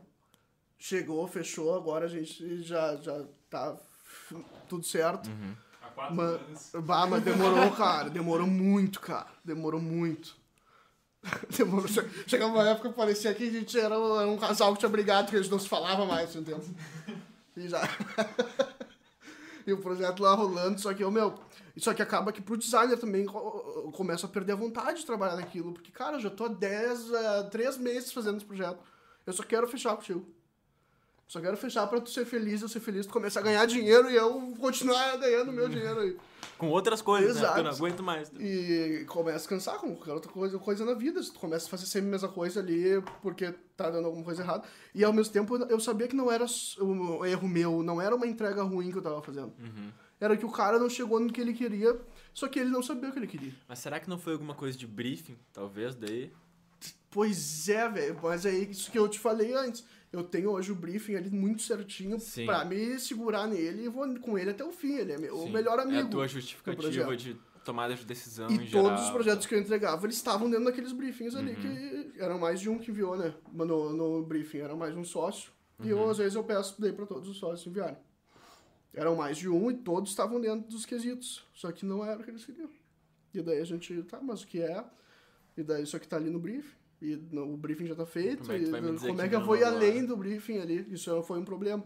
Talvez o cara achar um motivo pra ir além do briefing até um projeto legal, né? Nesses casos, tem um segundo briefing. Além do briefing, é um bom nome de. Além do briefing, né? Bah, é, é até um curso, né, É cara? um nome de curso. Além Ó, do briefing. Fica a dica aí, Além pessoal da briefing One é. Edition dos infoprodutos. Bah, ô, meu, briefing é tudo, né, cara? Briefing é... Um briefing bem feito não tem erro o projeto, cara. A gente tinha um negócio do contra-briefing, né? Na, na universidade. Enfim, eu acho que em alguns momentos a gente ainda consegue executar de alguma forma. Depende muito da relação com o cliente que a gente tem. Sim. De tu conseguir. Contra-briefing é algo legal. É. Posso você ser sincero. Como a Kirsch, eu nunca fiz um contra-briefing. Hum? Sempre peguei o briefing do cliente e executei o material, assim. Mas também nunca teve algo que eu olhei, tipo, bah, meu, isso aqui não dá. Tem nada a ver, entendeu? Tá, Senão eu acho que é algo que eu faria, assim. Uhum. que é lançar um contra-briefing, tipo, cara, eu faria isso, isso. Já teve em projetos, claro, que talvez seja uma forma até de contra-briefing, mas talvez um, uma, um projeto, executar um projeto um pouco diferente do que ele mandou no briefing, porque eu achei alguma coisa. Talvez seja uma... Mas isso já foi feito no final e não ali no início, já. Não, no né? início. Quando vê o cliente chega lá, ah, mas não era isso que eu queria, não foi isso que a gente combinou. Faz parte. Mas eu acho que é uma forma também de, de tu ajudar a construir a marca da pessoa. Por exemplo, chego um, esses dias eu tive um cliente, ah, a gente está lançando uma plataforma de energia solar. Não tem nome, não tem marca, não tem posicionamento, não tem nada. Tu prefere um projeto que ele chegue extremamente aberto, só com um nicho de mercado, por exemplo, ou algo já mais, ah, eu quero. Claro, isso faz parte do briefing, né? Mas tipo, ah, já tem um nome, já tem uma identidade mais ou menos, vamos retrabalhar em cima disso. Uhum. Cara, identidade eu, eu gosto de criar do zero, mais do que um redesign, já fiz redesign. Uhum. Mas o redesign é bem complexo. Por que do redesign é bem complexo? Porque tem que ver vários, vários aspectos da marca quando vai fazer um redesign. Talvez tenham detalhes daquela marca, por mais seja uma marca ruim, vamos dizer. Um logo ruim, antigão, passado. Tem detalhes que o público dessa marca já conhece por causa disso. E tu talvez não possa perder. Se tu perder, tu pode trazer um problema pra marca. Então, o redesign, às vezes, é um projeto muito mais complexo do que uma identidade do zero. Total. Porque tu tem que observar, para a partir dessa observação da marca, tu recriar um lance novo. E as tuas justificativas só tem que ser muito mais pesadas, muito mais baseadas, porque a empresa já está viva. Já o projeto do zero é, tem mais liberdade para criar, porque tu vai estar criando já um, desenhando um branding ali para a marca, vamos dizer assim. Consegue planejar É, mais longo prazo. a- a- o que tu vai propor já talvez já traga um posicionamento, porque a identidade por si só, ela já determina um certo posicionamento. É a Uhum. primeira impressão, é a identidade do cara. Total. E, então, nesse caso é mais fácil. Mas tu falou de naming ali. Cara, naming eu não trabalho.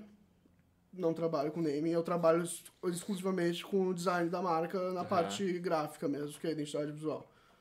Eu, porque o branding, ele, ele se baseia em muito mais coisa, né? Uhum. O branding, esse lance de posicionamento é um estudo muito louco por trás do posicionamento. Persona. É, persona, porra, dependendo do que tu vai, da marca que tu vai trabalhar, isso aí é um projeto, porra, de investimento muito grande. Tu Uhum. não pode simplesmente te aventurar e querer criar. Dá ideia de nome. É, eu fiz ali, não é porque tu fez a faculdade que tu, tá, tu saiu pronto pra criar alguma coisa ali dessa parada. E de nada, na verdade. Às vezes o conhecimento que teve na faculdade foi pra tu startar e ter uma base teórica boa, pra tu buscar daí estudar mais e mais e daí tu poder entregar. Eu acho que isso é o grande erro até de alguns designers que estão no início. Às vezes querendo, por exemplo, tá muito no início, cara, tu não pode às vezes querer te aventar numa identidade visual, porque tu pode estar trazendo até um problema pra uma marca, entendeu? Uhum. Mas eu já, eu já fui esse designer. Não fosse Também. falar, ah, desde o início. Porque o cara não tem essa base teórica Sim. que tu tem depois. Hoje, vendo, talvez eu não teria feito coisas que eu fiz. Mas na época eu não sabia fiz. E o cara tá ali pra, pra viver, pra ganhar dinheiro, pra trabalhar, né? Total. E a gente muda também a nossa. A bagagem, né, de forma geral. Tipo, Quando a gente tava no começo, a gente não tinha as mesmas fontes de referência, as mesmas ideias. Eram Total. outros tempos, tipo, Total. tinham outras coisas em tendência também. é. Total, hoje, hoje só, porra, olha quanto tempo faz já. E só hoje que eu tô pensando agora em oficialmente abrir o CNPJ da marca. Vou lançar o site da Kirsch. Porra, é tempo de caminhada, mas hoje eu sei que eu entrego já um projeto bom, entendeu? Aham. Então eu posso fazer isso. Eu posso fazer um patrocinado e oferecer um projeto. E eu posso vender ele para uma empresa. Mas eu tenho certeza que daqui cinco anos o Léo vai olhar pro Léo de hoje e pensar. Ah, hoje nós estamos. Mas ao mesmo tempo vai subindo também o custo, né? O, o, o tamanho do projeto que tu vai fazendo, vai subindo tudo. Mas é isso. é isso faz parte do ciclo. Tu ir crescendo e vendo os teus erros e aprendendo com eles. Ou- E sabendo observar e às vezes sem se julgar. Aham. O maior erro é tu ficar se julgando. Não precisa se julgar, meu. Tu olhou teu erro, errei mesmo, vambora, vamos corrigir. Aprendi foi de Do novo. erro daí, se tu continua errando, daí, daí tu É, tá errado. daí tem que daí rever. tá errado. Daí, meu rei, você está errado.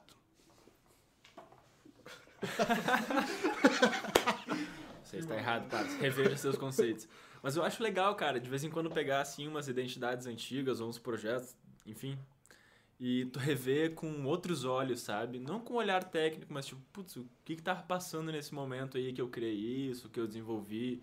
Ou de onde é que surgiu essa referência, sabe? Sim. Tu, tu analisar de uma forma mais subjetiva, assim, o que tu desenvolveu. Claro, tecnicamente a gente analisa constantemente, assim. Olhar uma identidade que eu fiz há uns anos atrás, putz, isso aqui tá ruim, isso aqui é outra proporção e tal, cor tá ruim e tal. E isso vai ser cada vez mais frequente, né? E, e é que nem o, é que nem atos da vida do cara também. Ô, meu, a cabeça que eu tava naquele dia que eu criei, cheguei nessa conclusão, não é a cabeça que eu tô hoje. Se eu tivesse na beira da praia, eu teria criado outro Se tivesse projeto. nublado o dia, ia Se eu não tivesse brigado com sei lá quem, eu teria criado outro projeto. Se eu não tivesse com um problema pessoal, eu não teria criado outro.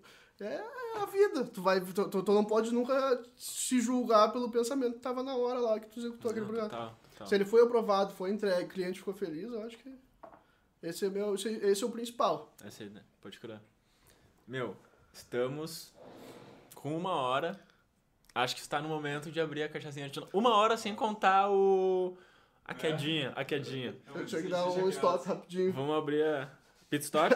Vai lá, vai lá, vai lá, vai lá, vai lá, vai lá. Por favor, por favor. A gente tá aí. Estamos com uma hora de transmissão. Hoje a gente tem uma pausa para os comerciais. Hoje estamos com a cachaçinha do Tio Nan. É o sabor de figo. A gente conheceu esses dias lá a os alambiques. É alambique quando se faz a cachaça, né? Acho que é. Cara, era um tubo de vidro grandão, assim, lindo, lindo, lindo. A cor da cachaça maravilhosa. E eu provei essa de fico. Nem deixa o Léo saber. Muito boa, velho. Bem docinha, assim, bem. Bem saborosa. A gente tinha que chamar eles pra vir trocar uma ideia, né? Vamos chamar, vamos chamar. Tem Eu o, o próprio Tio Nan, tem. Calsol, pessoal da- família Cassol, né?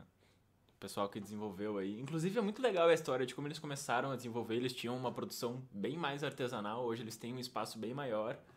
Porque, por, con- enfim, por condições da pandemia, uma outra cachaçaria, posso se dizer assim, encerrou as atividades e fizeram um, um mesh lá e passaram os equipamentos para cachaçinha do Tunã e hoje eles aumentaram a produção deles de uma forma exponencial bem legal. Vai, Inclusive, fazer um tour lá, na real. meu, é, é um lindo, lá, um é lindo, bem legal, bem legal mesmo o espaço. A gente consegue falar até com o próprio Thomas, né? Thomas Sim. é músico, o irmão dele também, o Luiz. Também. É músico, né? Luigi que faz a parte de marketing, inclusive eles vão lançar um clube de assinatura da cachaçinha do Tunã, que são dois ou três sabores Tô por mês. experimentar cachaça. Vai rolar então, é agora. Eu fiquei meia hora procurando a luz ali no interruptor e É, no olhando. automático, no automático. Ah, fechei até a porta novo, assim, bateu fechei atrás, pai, eu viajei.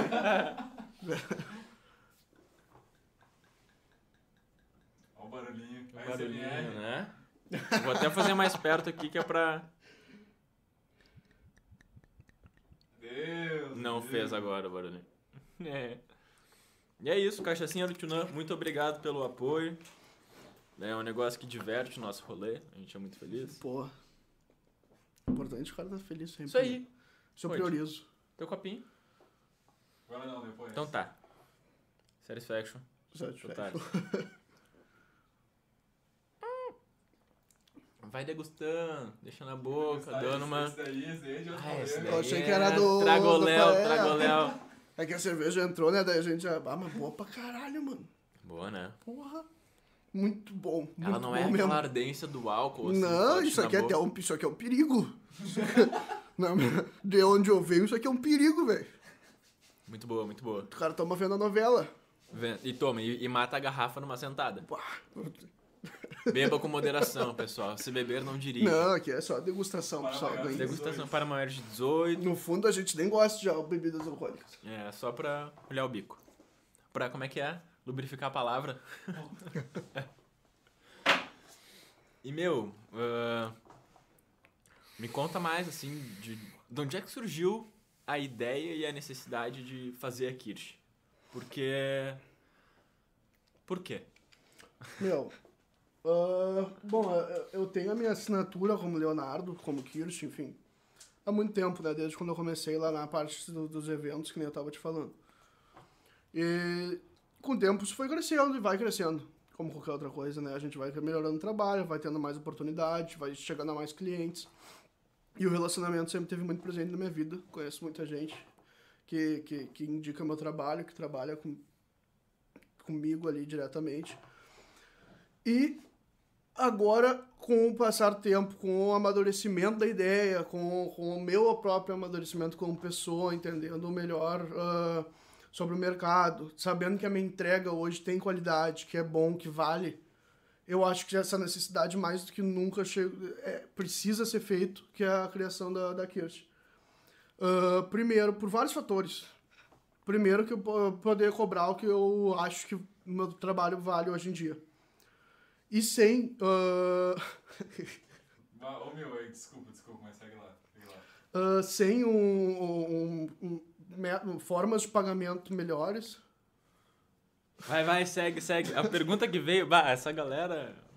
Con- Conclui, conclui, conclui. É, conclui. Depois eu pergunto. Não, não, eu. não, não, jamais. Conclui, conclui. É É que- quentíssimo. Meu, ah, a forma de pagamento que o cliente tem que ter quando tu vai aumentando o preço de um projeto tem que ser melhor. E quando tu, tu não tem um- um- uma empresa mesmo que tu possa oferecer essa forma de pagamento, na- nada acontece. Então eu vou criar empresa também para poder melhorar esse ponto. Ah, a segurança de ter o contrato oficial para mim e para o cliente é melhor. E o reconhecimento como pessoa, como empresa, né, cara? Eu acho que é, quando tu transforma isso em algo de verdade, uma empresa de verdade, sério, tudo acaba fluindo melhor até as oportunidades que possam vir. Perfeito. Cara, tu falou sobre aumentar o preço do trabalho. Eu vou linkar com a pergunta do Júlio. Do Júlio. Tem uma pergunta. Vamos lá. Léo, fale de clientes que, graças ao seu trabalho, mudaram as ideias sobre o design.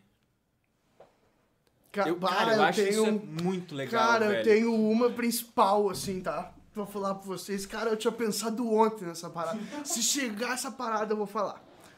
Não, vou falar nomes, óbvio que não. Ah, mas eu tive uma cliente ano passado que eu fiz um projeto muito legal. Completaço, assim. Primeiro projeto que eu fiz na pandemia de identidade visual. E ficou muito bonito, eu gosto muito do resultado daquele projeto. Não vou falar o nome também, porque eu acho que não tem que poder, pode, né, linkar aos, aos, aos, aos, aos Ah, acontecimentos. não tem problema, fica vontade. Mas, cara, Se o tu vai falar eu bem, cobro... eu acho que vale a pena falando. Não, não vou falar. Então tá bom. Não, se fosse falar bem, tava tudo certo. não, não, não, não vou falar mal também. Vou falar de um bagulho que eu acho que é, que é, que é errado. E falei pra pessoa, inclusive. Cara, daí o, preço que eu cobrava na época, cara, não é um preço alto porque eu entrego. Talvez pra alguém que tá começando seja, daí cada um com o seu. Isso é muito Eu relativo, tenho meu né? preço. Isso é muito relativo. Eu tenho meu preço e é ele. E a pessoa ficou abismada. E, tipo, é uma pessoa que tem o contato comigo, assim, ela ficou abismada depois, durante o andamento do projeto. Sendo que eu já tinha falado no início quanto era. Só que eu acho que daí ela passou reto, assim, tipo, ah, não, vamos fazer, vamos fazer. E daí, lá pro fim do projeto, já ela começou a recuar e achar que não valia. E, cara, meu irmão...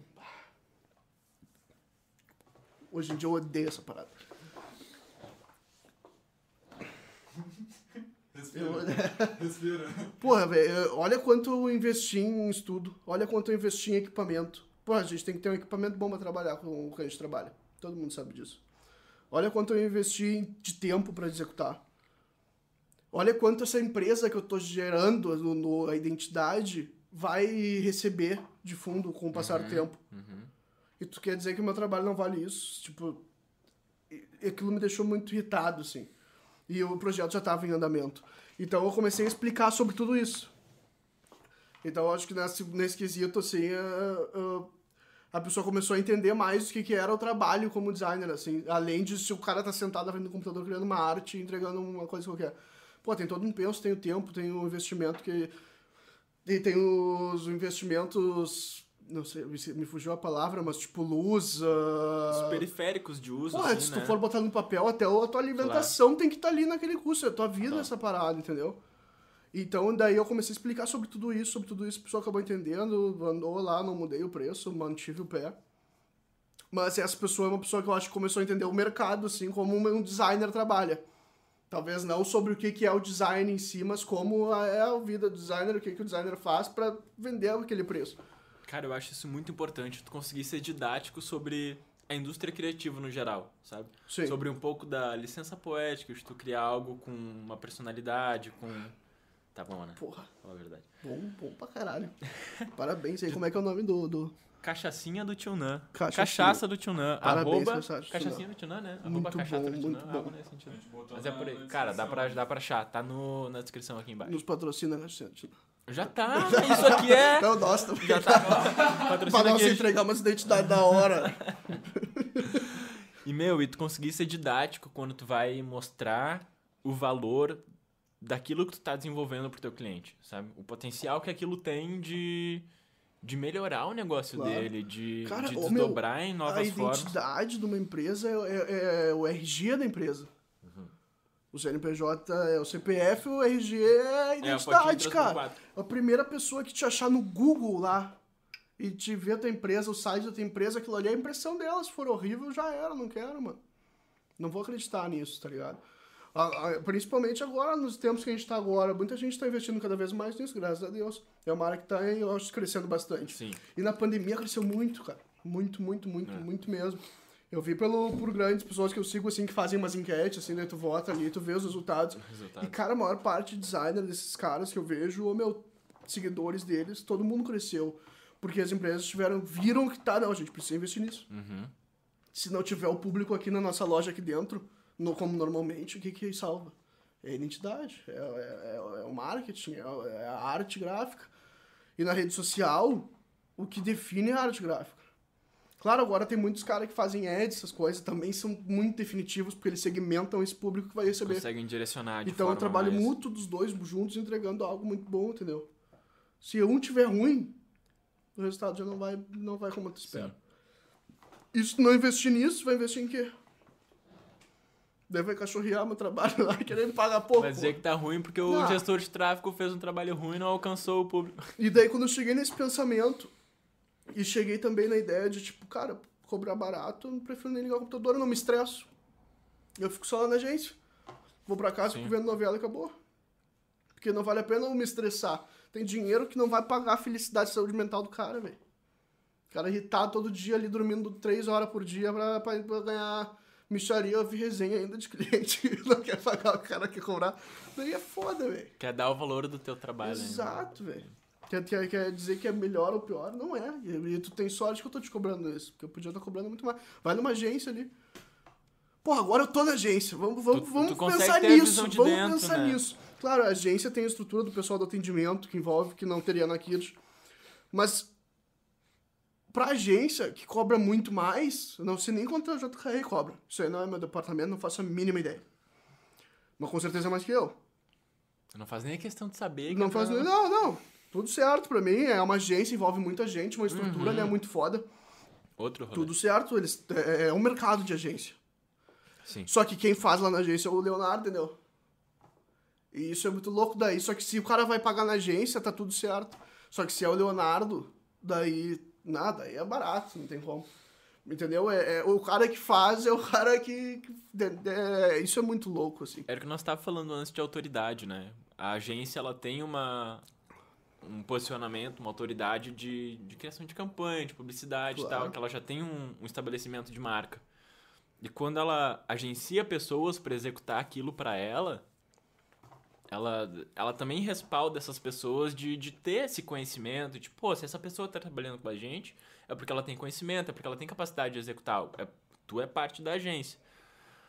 Eu O- sou parte de uma equipe da agência, né? Exato. Quando a pessoa paga muito pra agência, ela tá contando com isso.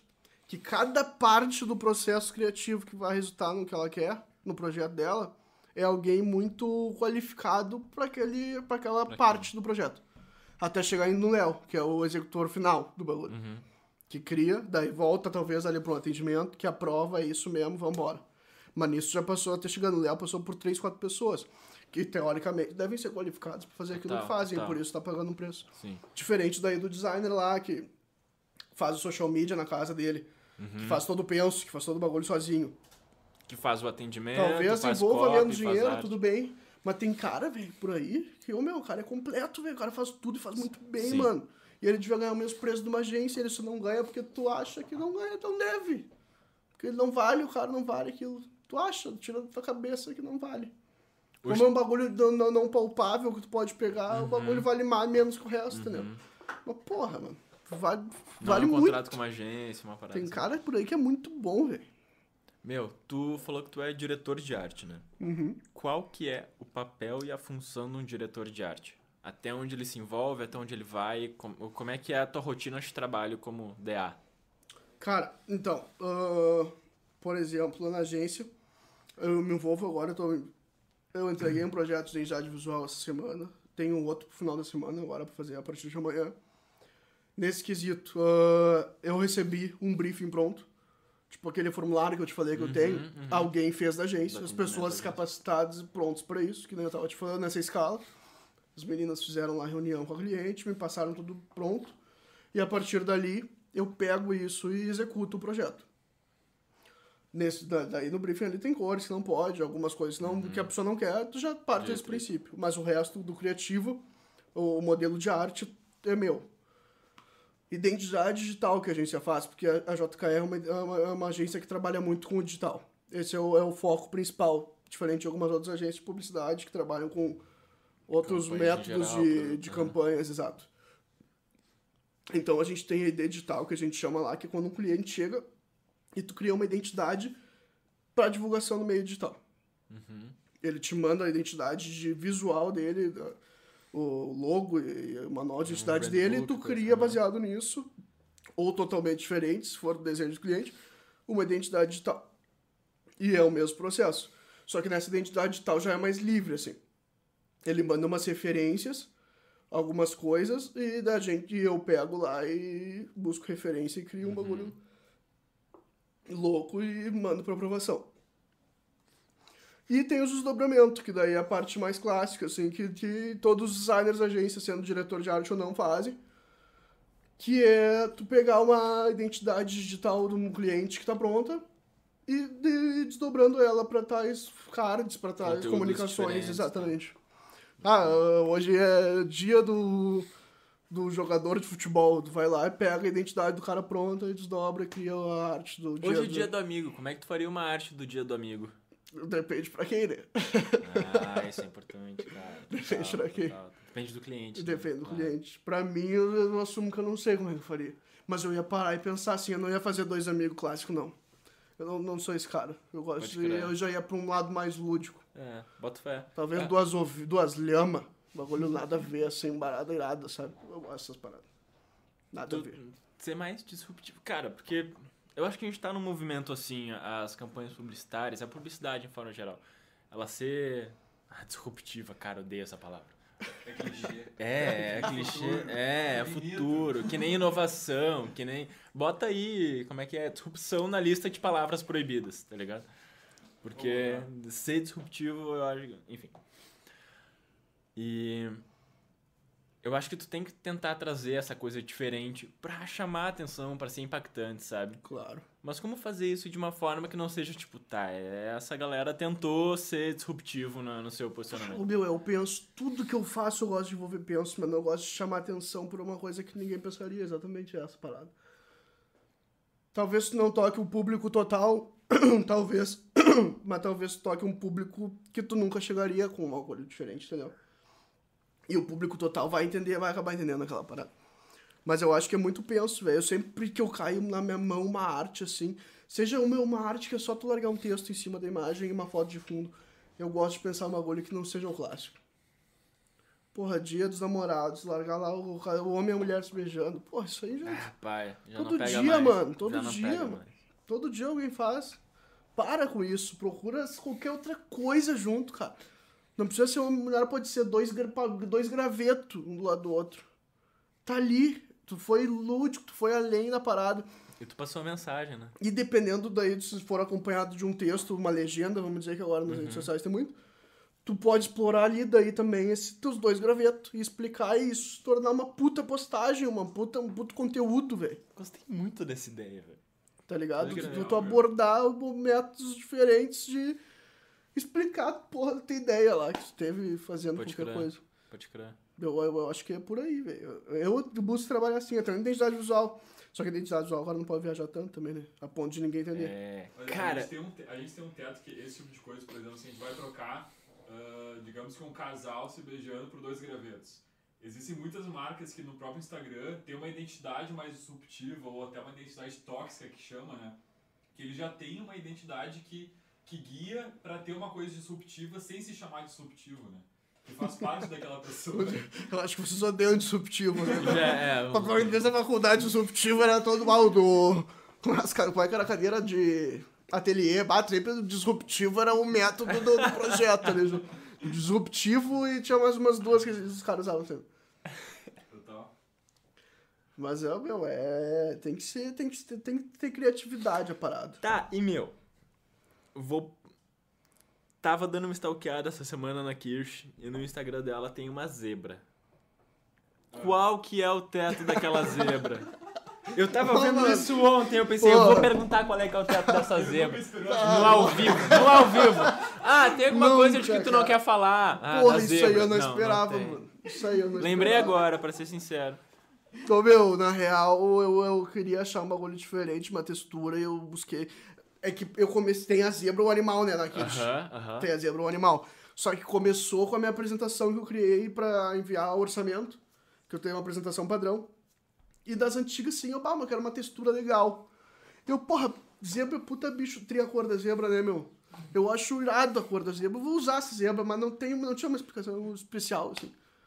Que Eu- feio falar isso, né? Não, não, tudo Certo- bem. Certo que o pessoal queria uma explicação. Para explicação- para- não, para- tipo, O cara acabou Conheci, de falar. conheci uma zebra, o nome dela era tal. e tal. Mas mas é que eu tenho uma zebra ali. Ali no sítio do meu Flamengo, eu te falei, temos uma zebra. Cara, porque a minha ideia da zebra, quando eu vi assim, eu. Por que a zebra? Faz sentido.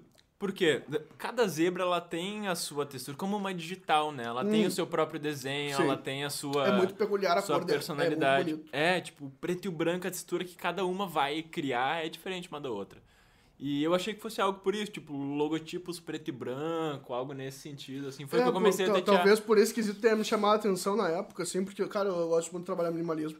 Uhum, Sou um cara aquele que tu vai, bah, meu, faz uma arte aí, eu vou botar o logo desse tamanho, assim. uhum. Quem quiser que veja, cara. Aumenta o logo. Sempre. o que mais me manda, se eu botar no WhatsApp, ele tem 10 mil mensagens, aumenta o logo. Na, na, eu tava na Lamaf, o dono, que é o Jader, cara foda, meu amigão, sem mandava aumentar o logo. Uh, já, já recebi, aumentou o logo, tudo aumenta o logo. Mas eu sou o stories, né? Até nos stories ele coloca Não. um textinho. Ô, meu, Pra quê? Tá ali já, né, Tem, tem que fazer. Tá, se o Stories der aquelas bugadas de qualidade, já não dá pra ler, fica borrada. É, Mas eu sou, meu. E tudo, o meu minimalismo pra mim começou, isso é bem curioso. Começou, eu acho que foi na faculdade, velho, que eu vi numa aula, não lembro qual. Tava atrasado pra entregar, história, devia ser, uma, devia ser uma história da arte da vida. Ah, vai crer, legal. Que mostraram uma propaganda do Fusca. Uma das primeiras num jornal, nas antigueiras. Página em branco, meu irmão. E o Fusquinha desse Só tamanho. Fusquinha. Mas tu chega, e, e embaixo uma frase muito pequena. Daí eu acho que era. Think small, alguma coisa.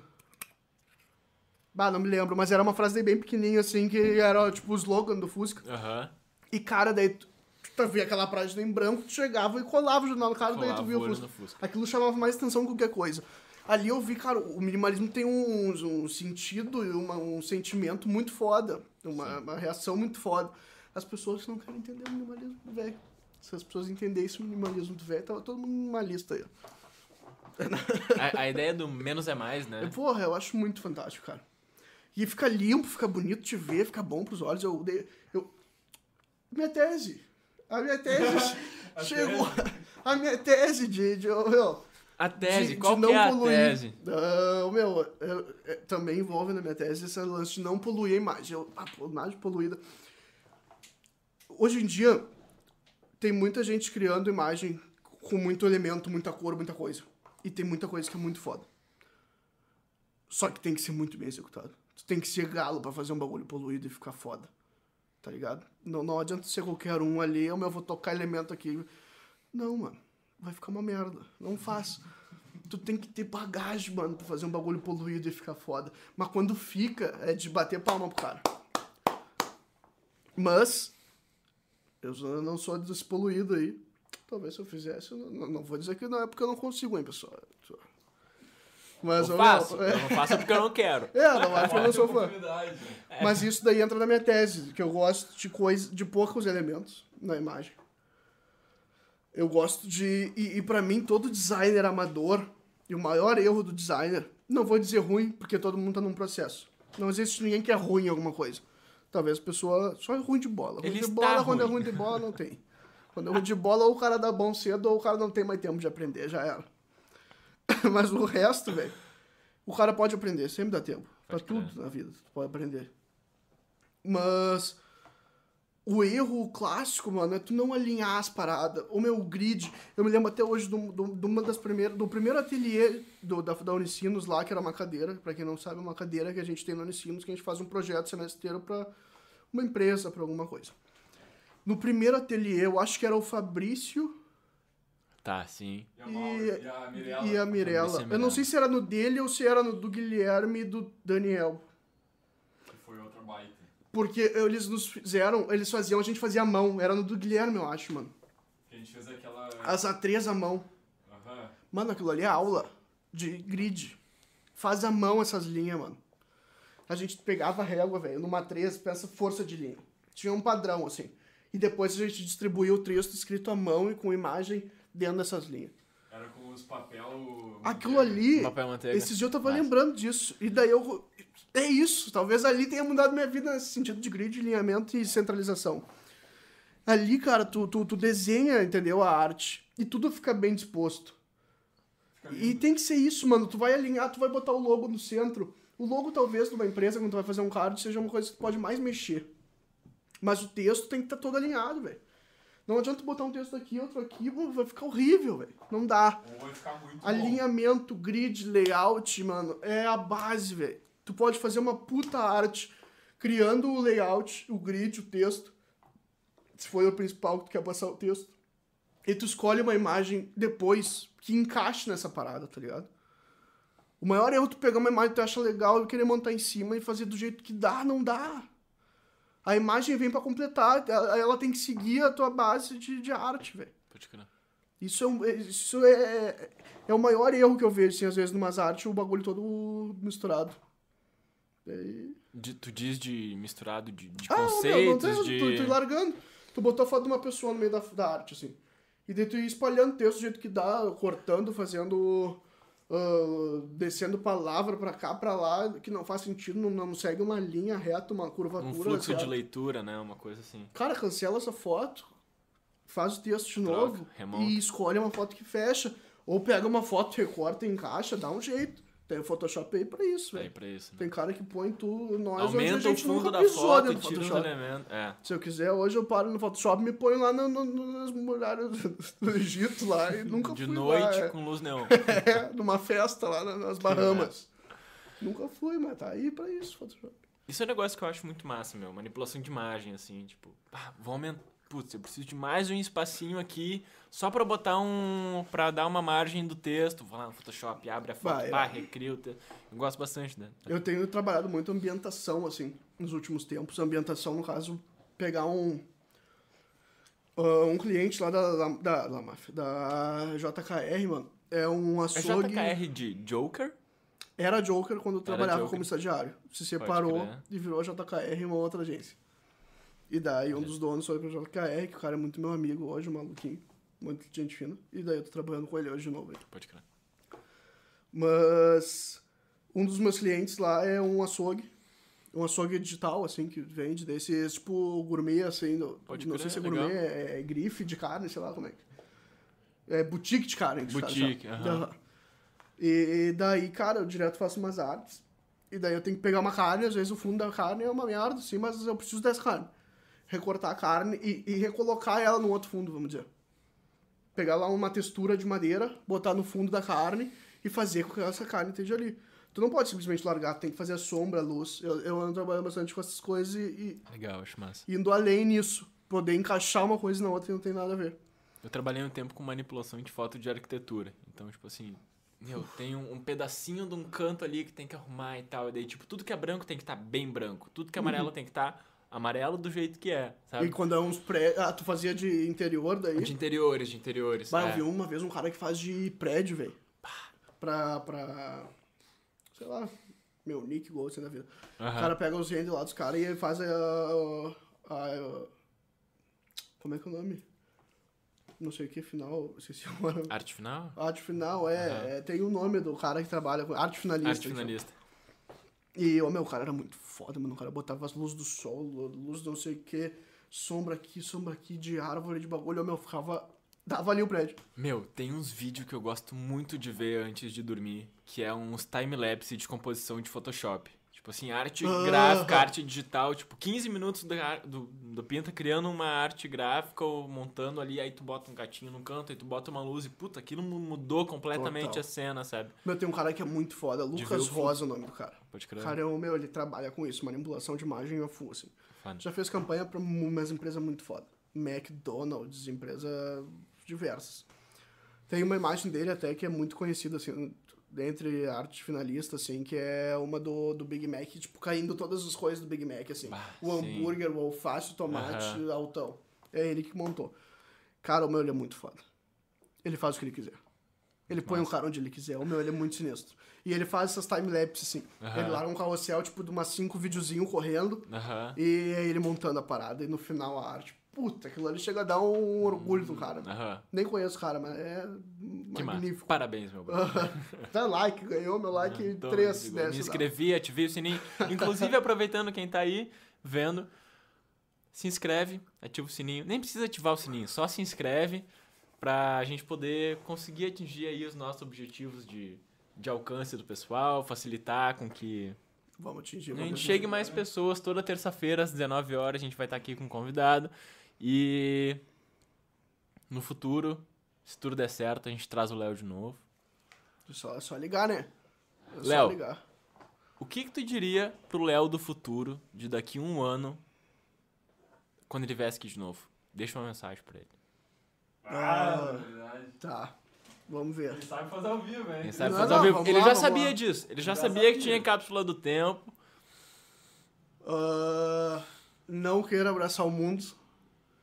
Escolha o que tu quer fazer e vá na linha que tu tá. Que vai dar tudo certo. E tem dado tudo certo. E principal, nunca deixe de ser feliz, que é uma coisa que eu priorizo na minha vida. Pra mim não tem essas paradas de trabalha enquanto eles do- dormem, essas coisas, mano.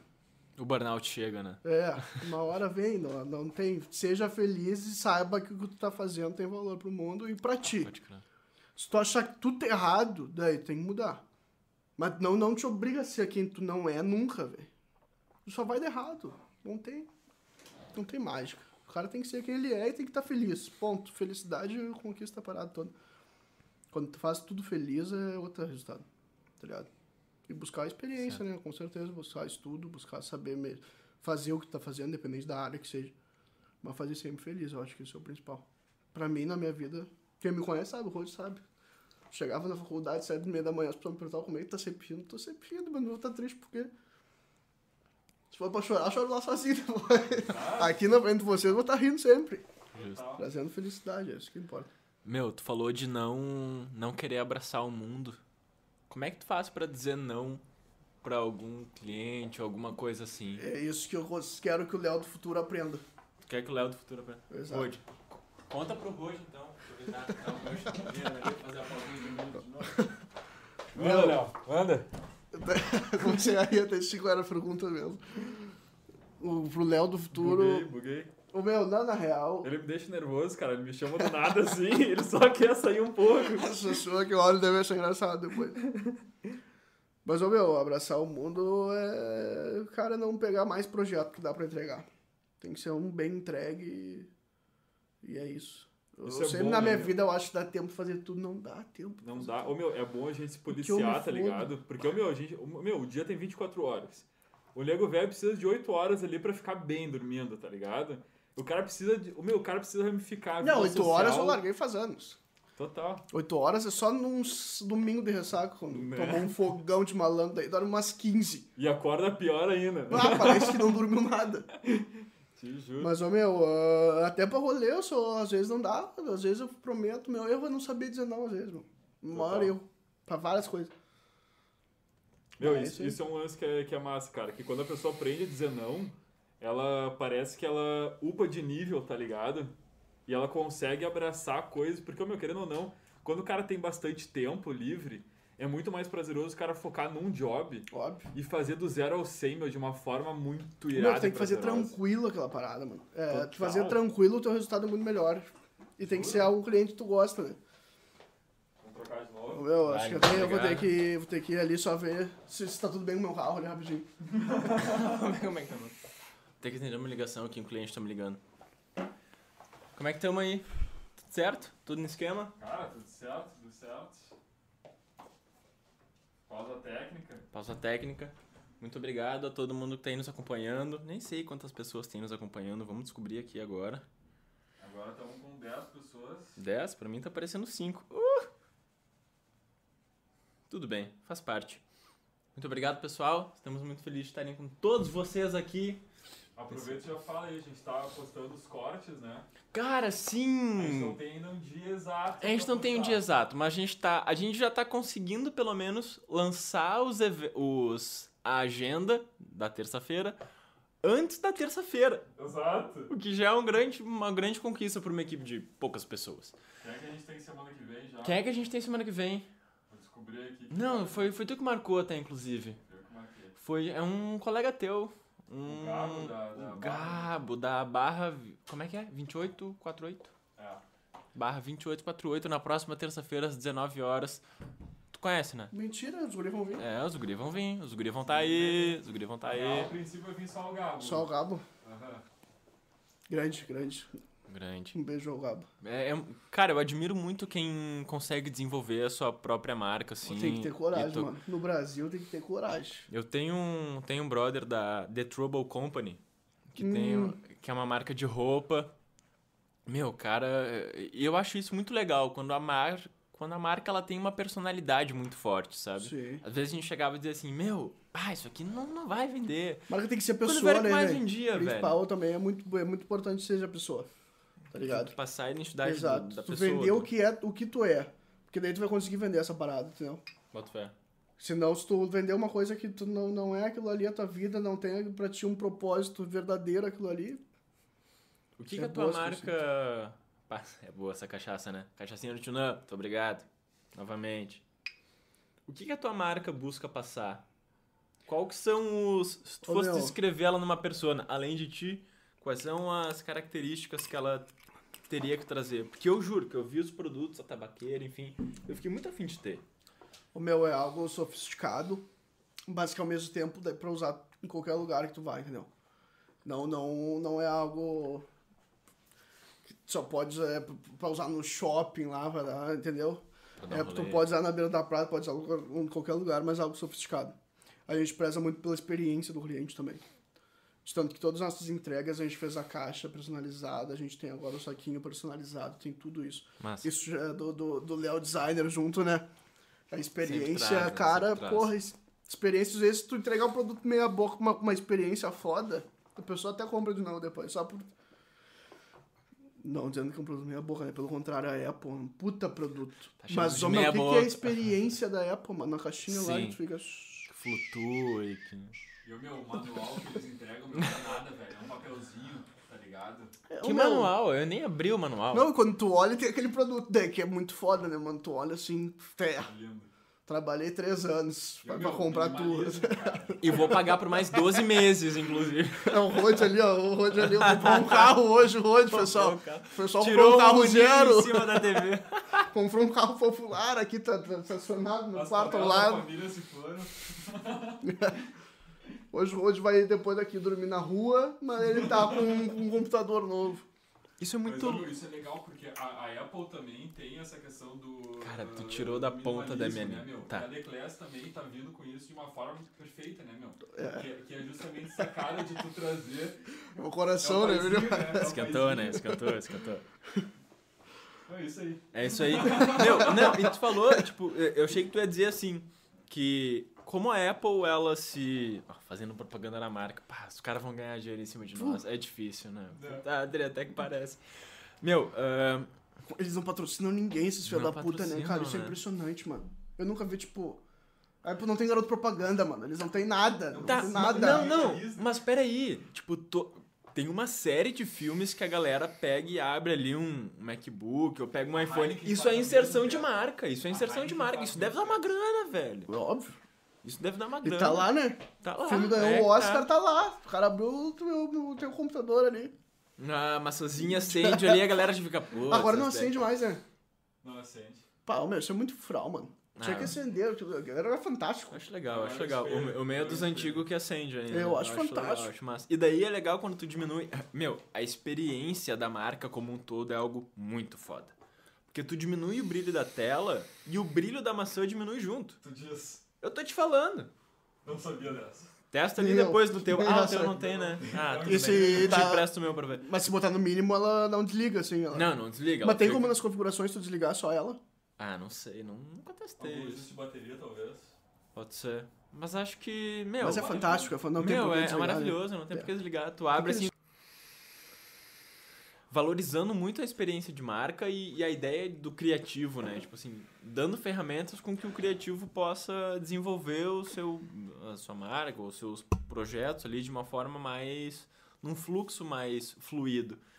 Então, bah, toda a questão do sistema operacional tem tudo muito a ver com design, de ser enxuto, de ser simplificado, de ser facilitado. Tu abre um computador, um celular hoje, não precisa de manual. Tô fazendo propaganda? Tô fazendo porque eu uso. Mas tudo bem. E, cara, E é, é é- mas, mas de louco, né, exemplificar o penso do design aplicado a produtos, velho. Isso eu Sim. acho muito foda. Quando tu muda Sim. completamente a experiência de uso de alguma coisa, quando tu desenvolve um produto melhor, pensado de outra forma. Não, eu sempre tive pra mim ali no Class que, cara, se nós vamos cobrar o preço ali mais alto do que um, um produto padrão, que tu compra numa loja qualquer, porque a gente quer que a nossa marca seja exclusiva, e, mas pra gente vender esse preço, nós temos que ter um, um, um momento que o cara vai receber essa parada, entendeu? Como é que eu vou entregar pra ele um produto numa sacola? Tipo, o cara pagou caro, o cara quer exclusividade, o cara quer... E a pessoa que tem essa experiência, mano, volta a comprar, entendeu? Tu tá fidelizando o cliente com aquela parada ali. Tu enviando um detalhezinho a mais, é uma etiqueta a mais, mano. É um bagulho, um detalhe a mais que às vezes a gente tem um investimento forte nessa parada. Mas pode fazer coisas que são muito baratas, tá ligado? E são detalhes que mudam tudo. Tudo. Meu, nós tá falando agora de escrever à mão, né? Lembrando de, tipo, pizzarias ou hamburguerias que mandam um recadinho. Olá, fulano, obrigado por... comp-", Sabe? Espero que tu aproveite o teu lanche. Meu, Isso é eu me sinto com o coração quente Porra! só de receber um, um bilhetinho. Tá, num- tu pode, tem, tem vários. Posta foto no, no Stories, tá ligado? É, é o cara que mandou muda a nome ali. experiência. O cara... E meu, ah, porra, eu ia falar um bagulho. Esqueci, velho. Que loucura. Sobre a marca? Não, era totalmente. Era. Ô, mano, era. O que que era, mano? Porra, vamos ter que mudar, eu não lembro. Segue o baile, segue o baile. depois Segue o baile. Não tem pergunta aí, Rod? Vamos ver se tem pergunta.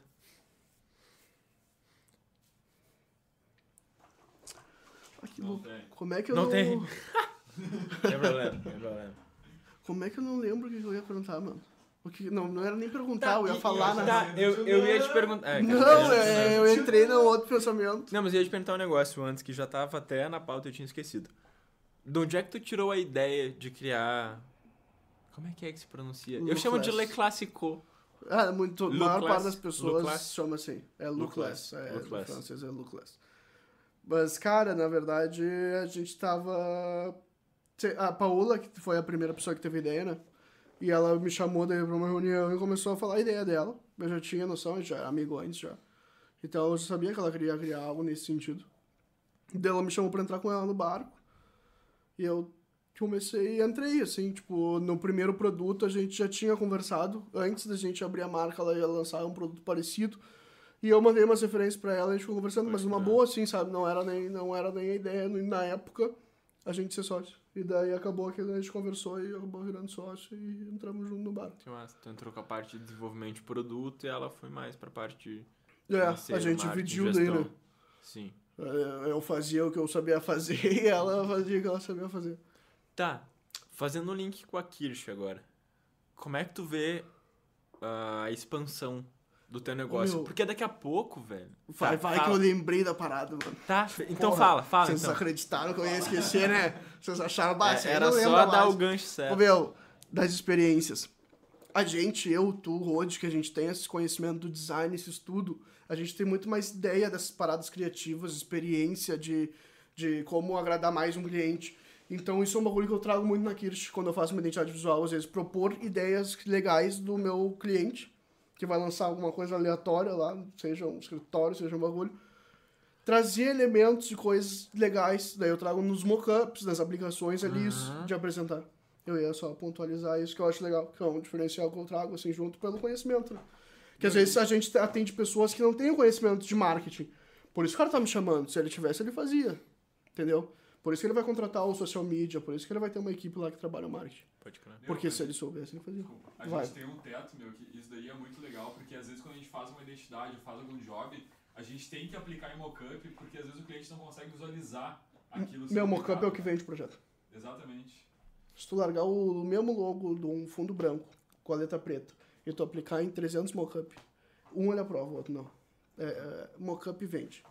Se tu fizer mockup bom, Meu, isso. Mas não conta pra ninguém. Que é feio. Arrasta pra cima. Arrasa pra cima pro curso de mocap. Meu, e isso é muito louco, né? Porque, tipo, num num formato geral, é, assim, tentando sintetizar a ideia do mocap, tu, tu torna real aquela marca. Tu tangibiliza, tu transforma num produto, tu, tu faz com que o cara praticamente bote na mão o produto Sim. dele, sabe? Total. Então o é problema é, massa. só quando tu tem uma ideia muito louca, que daí tu não acha nos mockup, né? Pô, desculpa. Tipo o quê?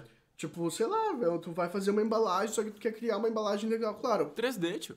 É, mas daí tem que manjar, né? Julio! Juro. Faltou aula de 3D. aí. Não, mentira. Pior que o meu, eu tenho uma noção, só que bem básica, assim, do, do Rhino lá que a gente usava, né? Sim. Bah, o Rino, eu, Eu sou manjo. muito fã do Rino. Faço eu, tudo no Ô, Rino. mano, eu, eu uso só o Rhino quando eu uso. Já fiz várias coisas, mas... Por exemplo, uma sacola que tem daí as ondas paradas, aquilo eu já não sei fazer. 3D Max, 3D Max. Eu 3D já Max. sou... Ah, o meu André. 3D Max eu fui um idiota. O André deve me odiar até hoje. pá. André, te amo, André. É, o André eu gosto pra caralho de ti, né? Cara, o André ele foi meu orientador no, no design de produto. A- A grade ela é um pouco diferente do, do design Aham. estratégico. Então eu tive dois orientadores. O Guilherme, que foi muito foda, na parte Guilherme, conceitual. Guilherme, Guilherme. É inglês do Correia. É. Muito foda. crânio, meu. Um- gente, Ele é- Nossa, E muito ele é novo, bom. mano, e ele é pica. Ligadaço, é foda, assim. mano. Não ligado, mas tipo, ele traz umas ideias muito boas, sabe? E o André, ele trazia as soluções, assim, de uma forma muito didática, sabe? Eu achava isso muito legal. Como... Fechado ainda. E o André é gênio também no- nos materiais, né, mano? Ele é muito foda nos materiais. E isso é o meu, pra um design de produtos deve ser. É, é Principal. diferencial, é diferencial. Tu apresentar um, um material muito foda, assim, diferente, que não é o costume das pessoas usar. É. Pô, chama uma atenção, né, velho? Mas, meu, mas quando tu traz isso pra indústria, tipo assim, a gente teve um projeto da ERC, tá, vou, vai ser contraditório que eu vou dizer, mas é, é real. Ah, a ERC é aquela empresa de, de to- torneirinhas pretas, plásticas das antigas. A, a torneirinha de jardim. Pretinha. Enfim. Pode de tirar. sítio, meu, de praia. Ah, de claro. praia. Que tá na, na- Ah, pode. Direto. Pode crer, tá, é deles. tanque. Tá, tá. e, sei. meu, e os caras. A gente teve uma cadeira com eles e. Último semestre, tipo, ateliê 5. Daí, plástico, os caras, indústria de plástico, injeção, não sei o que e tal. E eu. Quer saber? Vou fazer um negócio de tecnologia. Inventei uma torneira automatizada lá que, conforme as luzinhas iam se apagando, é, diminuía a quantidade de água que estava descendo pela torneira. Era uma ideia de uma torneira para usos coletivos, assim, para shopping, para banheiro coletivo. E daí, meu, a, a ideia foi selecionada como o melhor projeto e os caras escolheram. Ali me fez pensar de duas formas.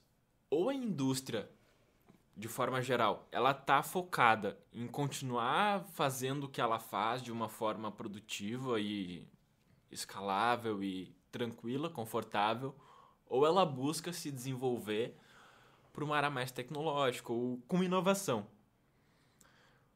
Como que tu busca trazer inovação tanto para Luclass quanto para Kirsch? Tá, boa pergunta. Bem, Meu, ah, só um ponto lá, enquanto tu tava falando, eu pensei muito, tipo, no, no quesito de. se tu- tu- talvez tu tenha sido diferente quando tu apresentou isso. Porque exatamente tu não foi mais do mesmo, tá ligado? Tu foi diferente do que eles estão acostumados a ver. Exato. Isso Era é o único que principal tinha tecnologia. É disruptivo. tu não foi, tu foi disruptivo. Fuck, eu não queria ter sido disruptivo. Se eu pudesse voltar no tempo, mudava tudo. Ô, meu, mas é isso, tu não pode ser mais do mesmo. Tu trouxe uma solução diferente pros caras. E eles acharam do caralho. Que é isso aí que eles precisavam. Eles não estavam lá pra ver mais uma coisa igual. E eu acho que isso é principal na Kirsch, principalmente, eu, eu, que eu trabalho eu, só eu, né? E que não envolve esse conhecimento todo né, nuclear de tecido, de, de corte, de o que, que a gente consegue e o que a gente não consegue fazer. Porque tem limites, né, cara? Tem coisa que, ô, meu, tu pode sonhar, não dá.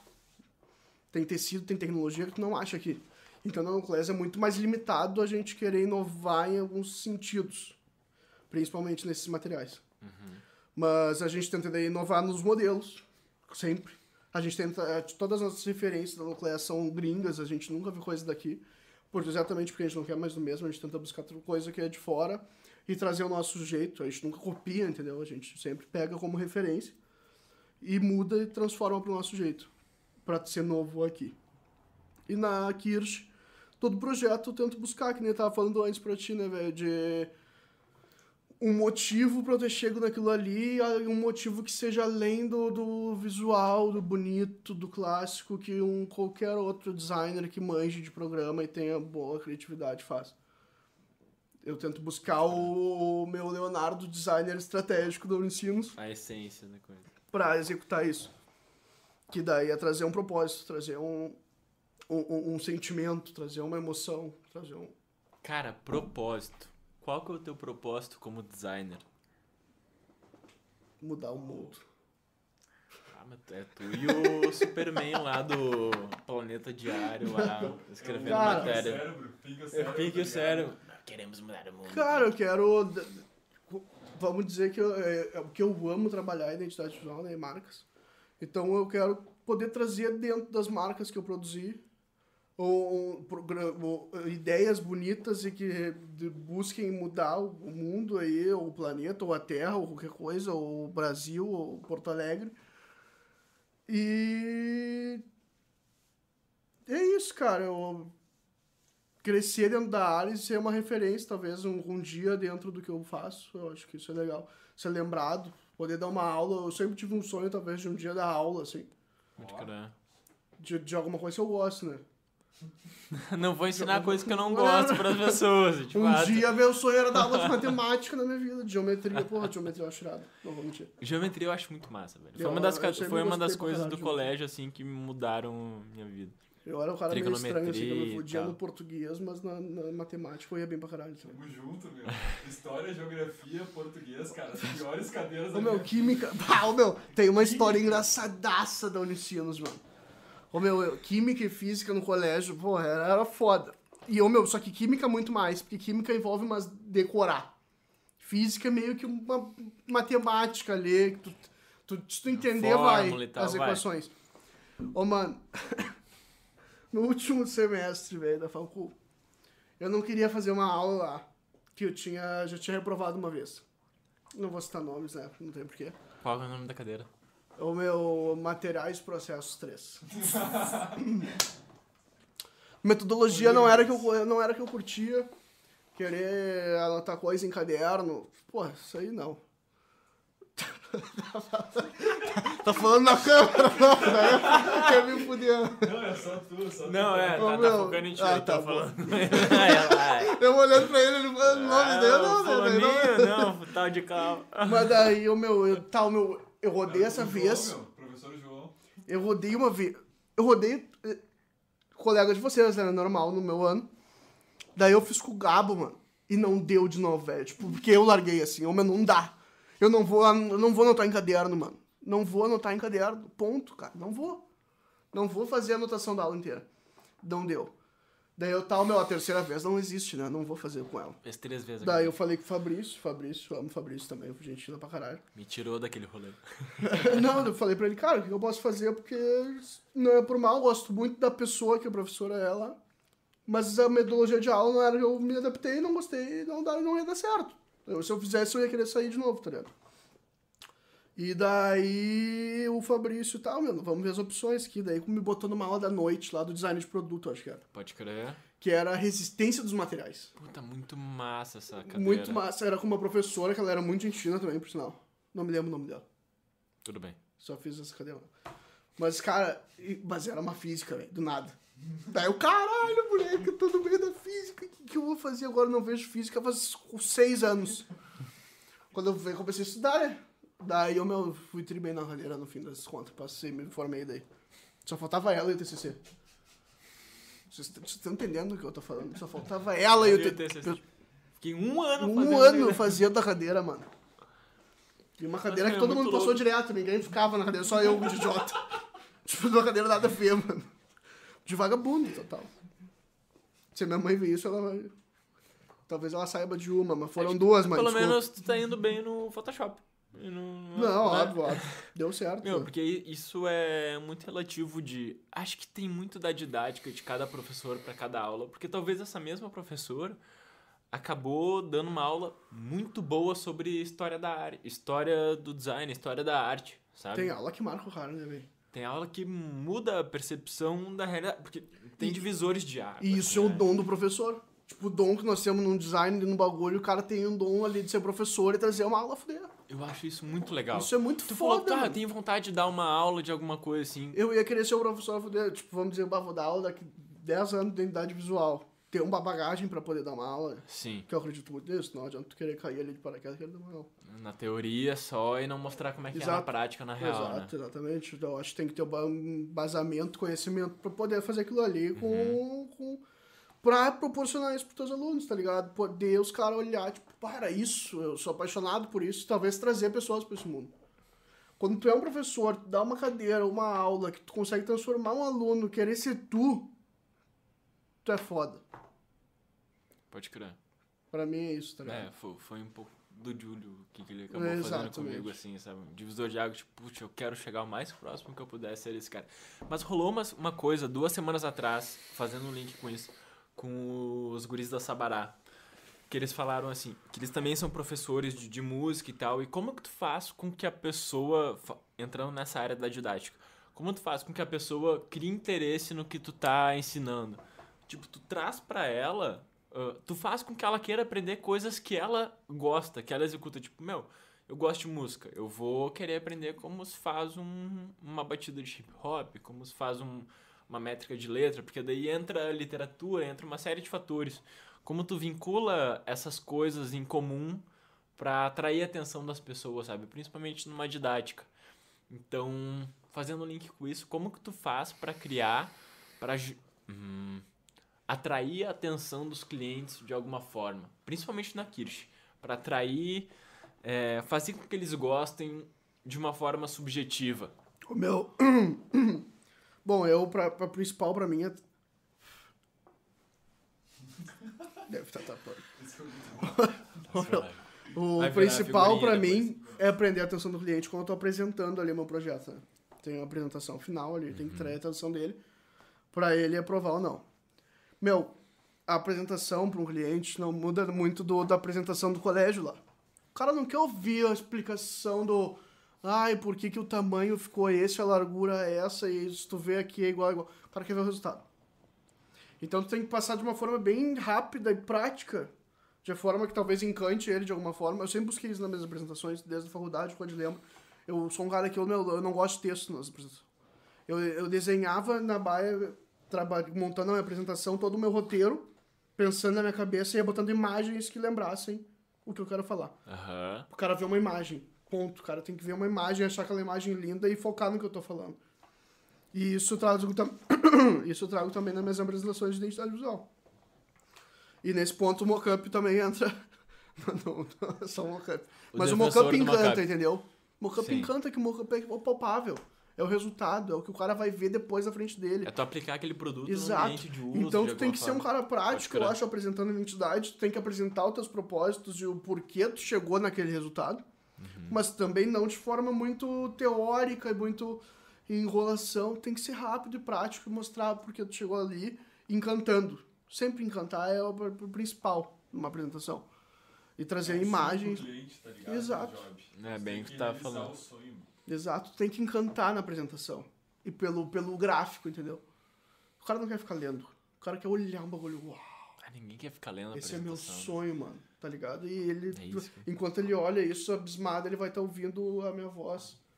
Minha voz de. Aveludado no É, pé do minha ouvido voz dele. É, fundo. minha, minha voz de. É, Falando exatamente o que ele quer ouvir, né? Exatamente. Exato. E é isso, isso. Que o cara daí. É uma tática até da pessoa ser, em- aprovar o projeto. Pode crer. E, meu, isso não, nem só na, na- na minha área, eu acho que nem na nossa, tem, em toda, qualquer área, tu tem que cantar no que tu faz, tá ligado?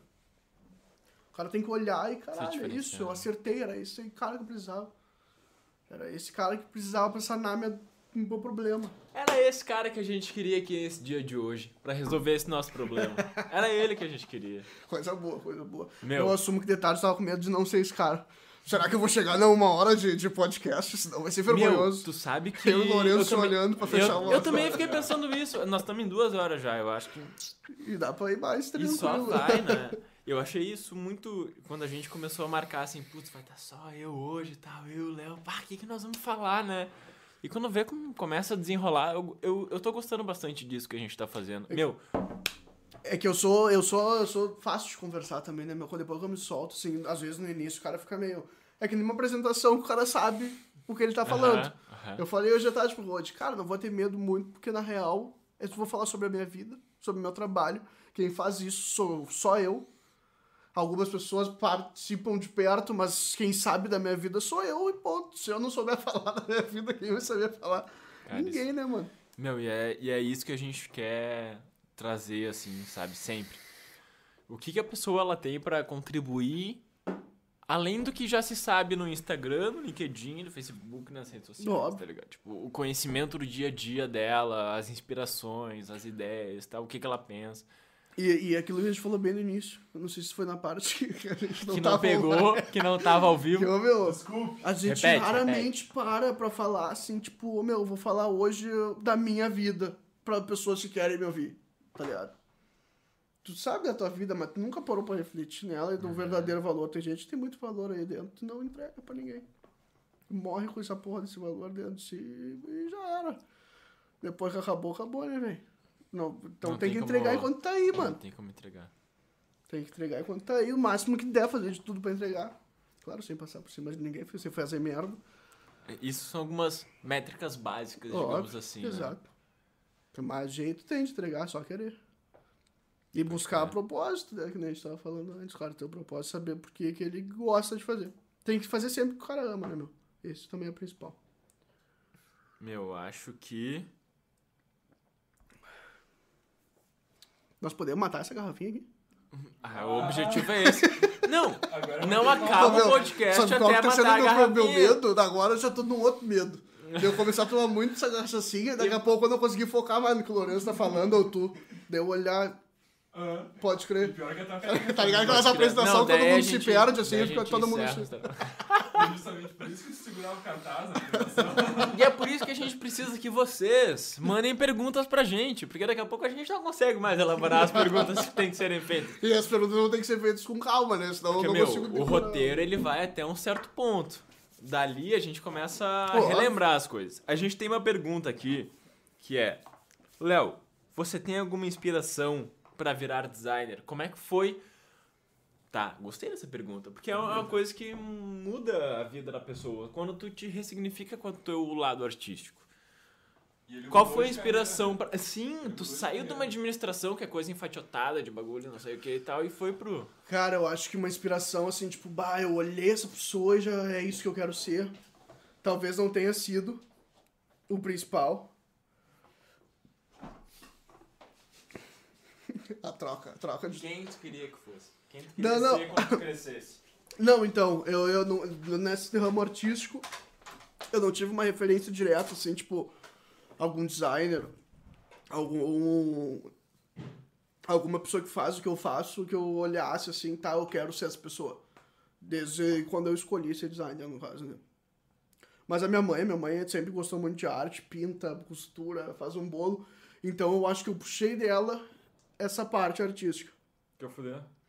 Então eu, eu, eu trouxe dela isso. Mas isso não era a profissão dela. Hoje ela foca mais nesse lance. Era que se aposentou. dela, né? Minha mãe era professora. E agora é o hobby dela que ela tá, tá fazendo uns produtos pra vender aí, uns negócios.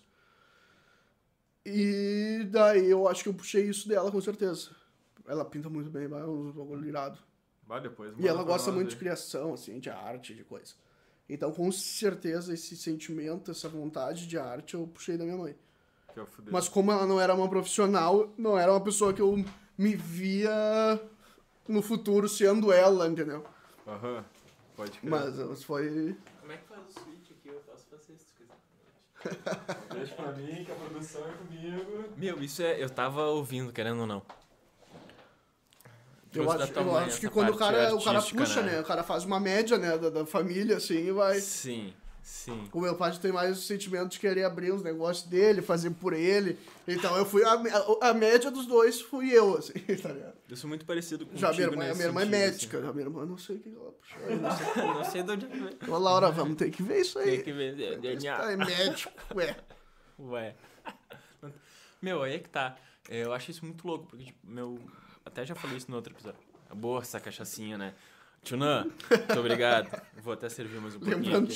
de novo. Lembrando Tchunã de novo. É importante Tem, tem, ter... tem venda. E, uh, Meu, tem, tem venda. Inclusive, eles estão lançando um clube de assinatura que é três garrafas por mês, se não me engano, duas de 500 e uma de 250. Posso estar falando É bobagem? bom ter isso aí em casa. Eles estão definindo. Meu, Quer dizer, é bom, não sei. Se é bom pra, é pra- ótimo. Se tu conseguir dosar. pra alegria é forma- bom, pra O bom é saúde eu não gente- sei. A, ge- a gente bebe uma vez por semana só. Que é pra, né? Óbvio. Aquela coisa, manter a Não, dosagem. trabalhamos, com fazendo moderação. corre, né? Todo mundo é filho de Deus aí pra tomar um. Sim. E tem um preço justo. Meu, É justíssimo. Eu, vale muito a pena, assim, sabe? Porque, bah, se tu for beber de uma forma mais controlada, digamos Menos assim, assim. é, ela dura mais tempo. Tipo assim, é, Claro. tem, tem a garrafinha pequena também de 250. que, Meu, dura dois, três A dias. pitulinha, o Hã? modelo pitulinha. Pitulinha, pitulinha, né? Tu bota o chupetinho em cima.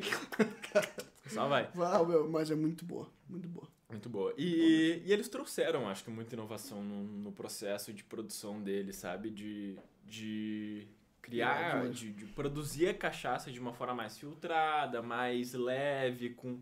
Por exemplo, teve uma de café, acho que até já falei da de café hoje mesmo, né?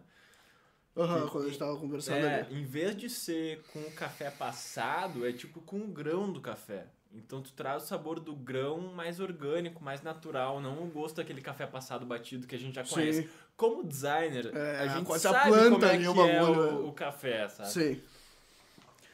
Por sinal, Então, é, porque isso, a a profissão é eu café. acho que fez eu começar a entender de café, assim. Quer dizer, entender não, né?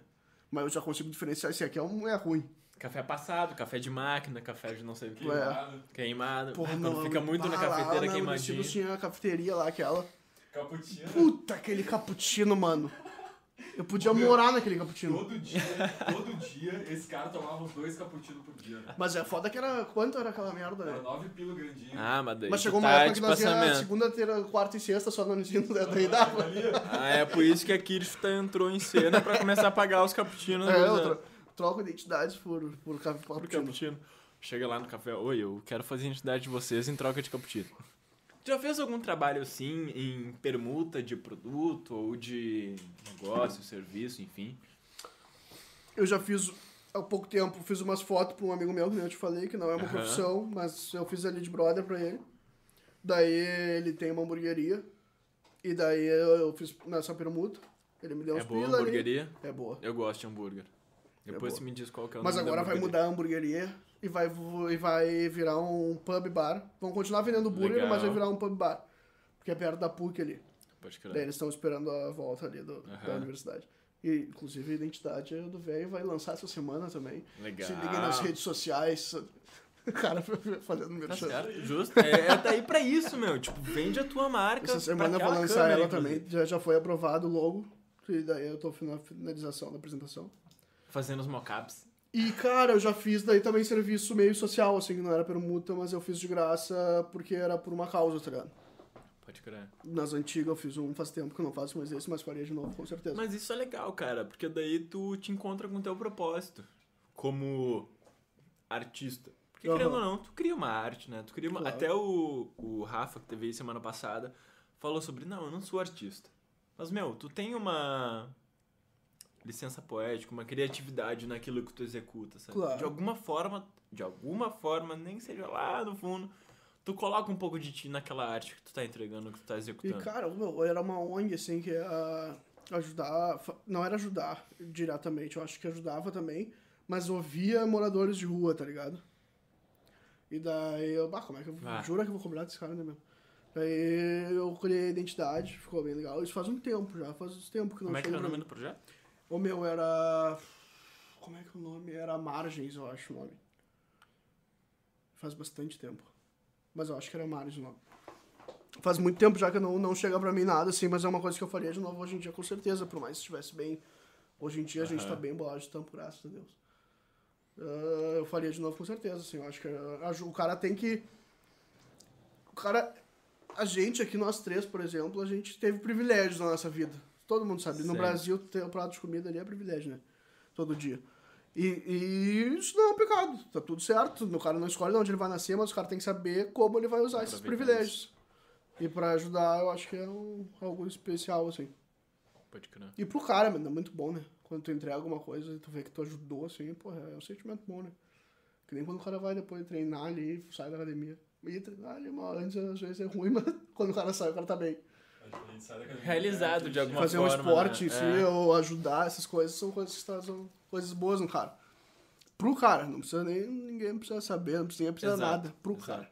Não precisa botar lá Exatamente. na rede que a Precisa. empresa tal fez o, o rolê.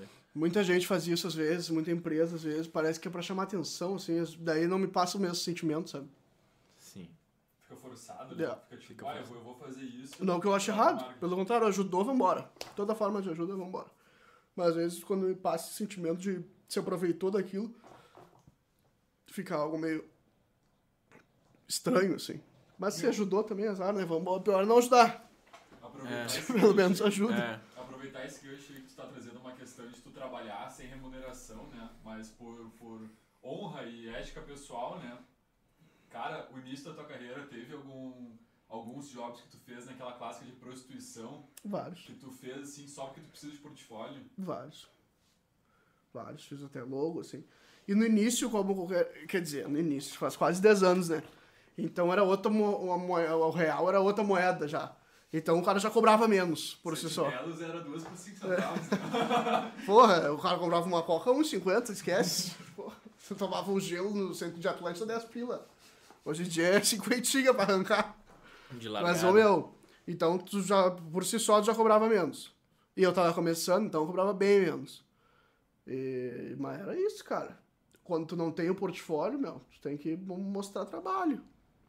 Tu vai, tu vai querer cobrar caro mostrando o quê? Não tem nada. Então não tem o que justifica É. aquele teu valor, né? Pega ali pelo menos o eu, talvez tu puder pegar uma pessoa que tu conhece, que tu vai ajudar alguém que tu conhece, pelo menos, não, ajudar uns aleatórios aí, dar, dar trabalho. E em que momento tu começou a conseguir gerar valor pro teu negócio? Pro teu negócio, digo, Pra pra conseguir ir pra uma entrevista e, meu, já fiz isso, sabe? Ou já desenvolvi Cara, tal coisa. chegou uma época, né, naquele momento que eu te falei que eu trabalhava com evento, fazia flyer de festa, Aham. que eu conhecia muita gente, muita gente fazia festa, então eu fazia muito flyer de festa toda semana. Toda semana eu fazia. Pode crer. E querendo ou não, essas artes, mano, elas, que nem eu tinha te falado, eu, Roda eu não lembro se essa parte pegou. Eu acho que não, né? Eu acho que foi bem no início. Meu, tá ligado que a gente falou sete minutos, eu acho, só, sem entrar no ar. E isso é tempo pra E caralho, muita meu. coisa aconteceu nesses tempos. E aí já tá em duas Mas horas e enfim, se, E tem coisa que daqueles sete minutos a gente não falou ainda nas É que é difícil e voltar daí, né? Tu não tem a mesma espontaneidade, mas agora voltou, vamos falar, vai que pelo, pelo erro do, do- do- da falta, né? Tá, tá no ar ainda? Tá, tá. Ah, então tá. Mas o flyer de festa envolve. Não sei se eu já falei, se eu falei, me perdoe. Se eu não falei, foi antes, daí vamos falar agora.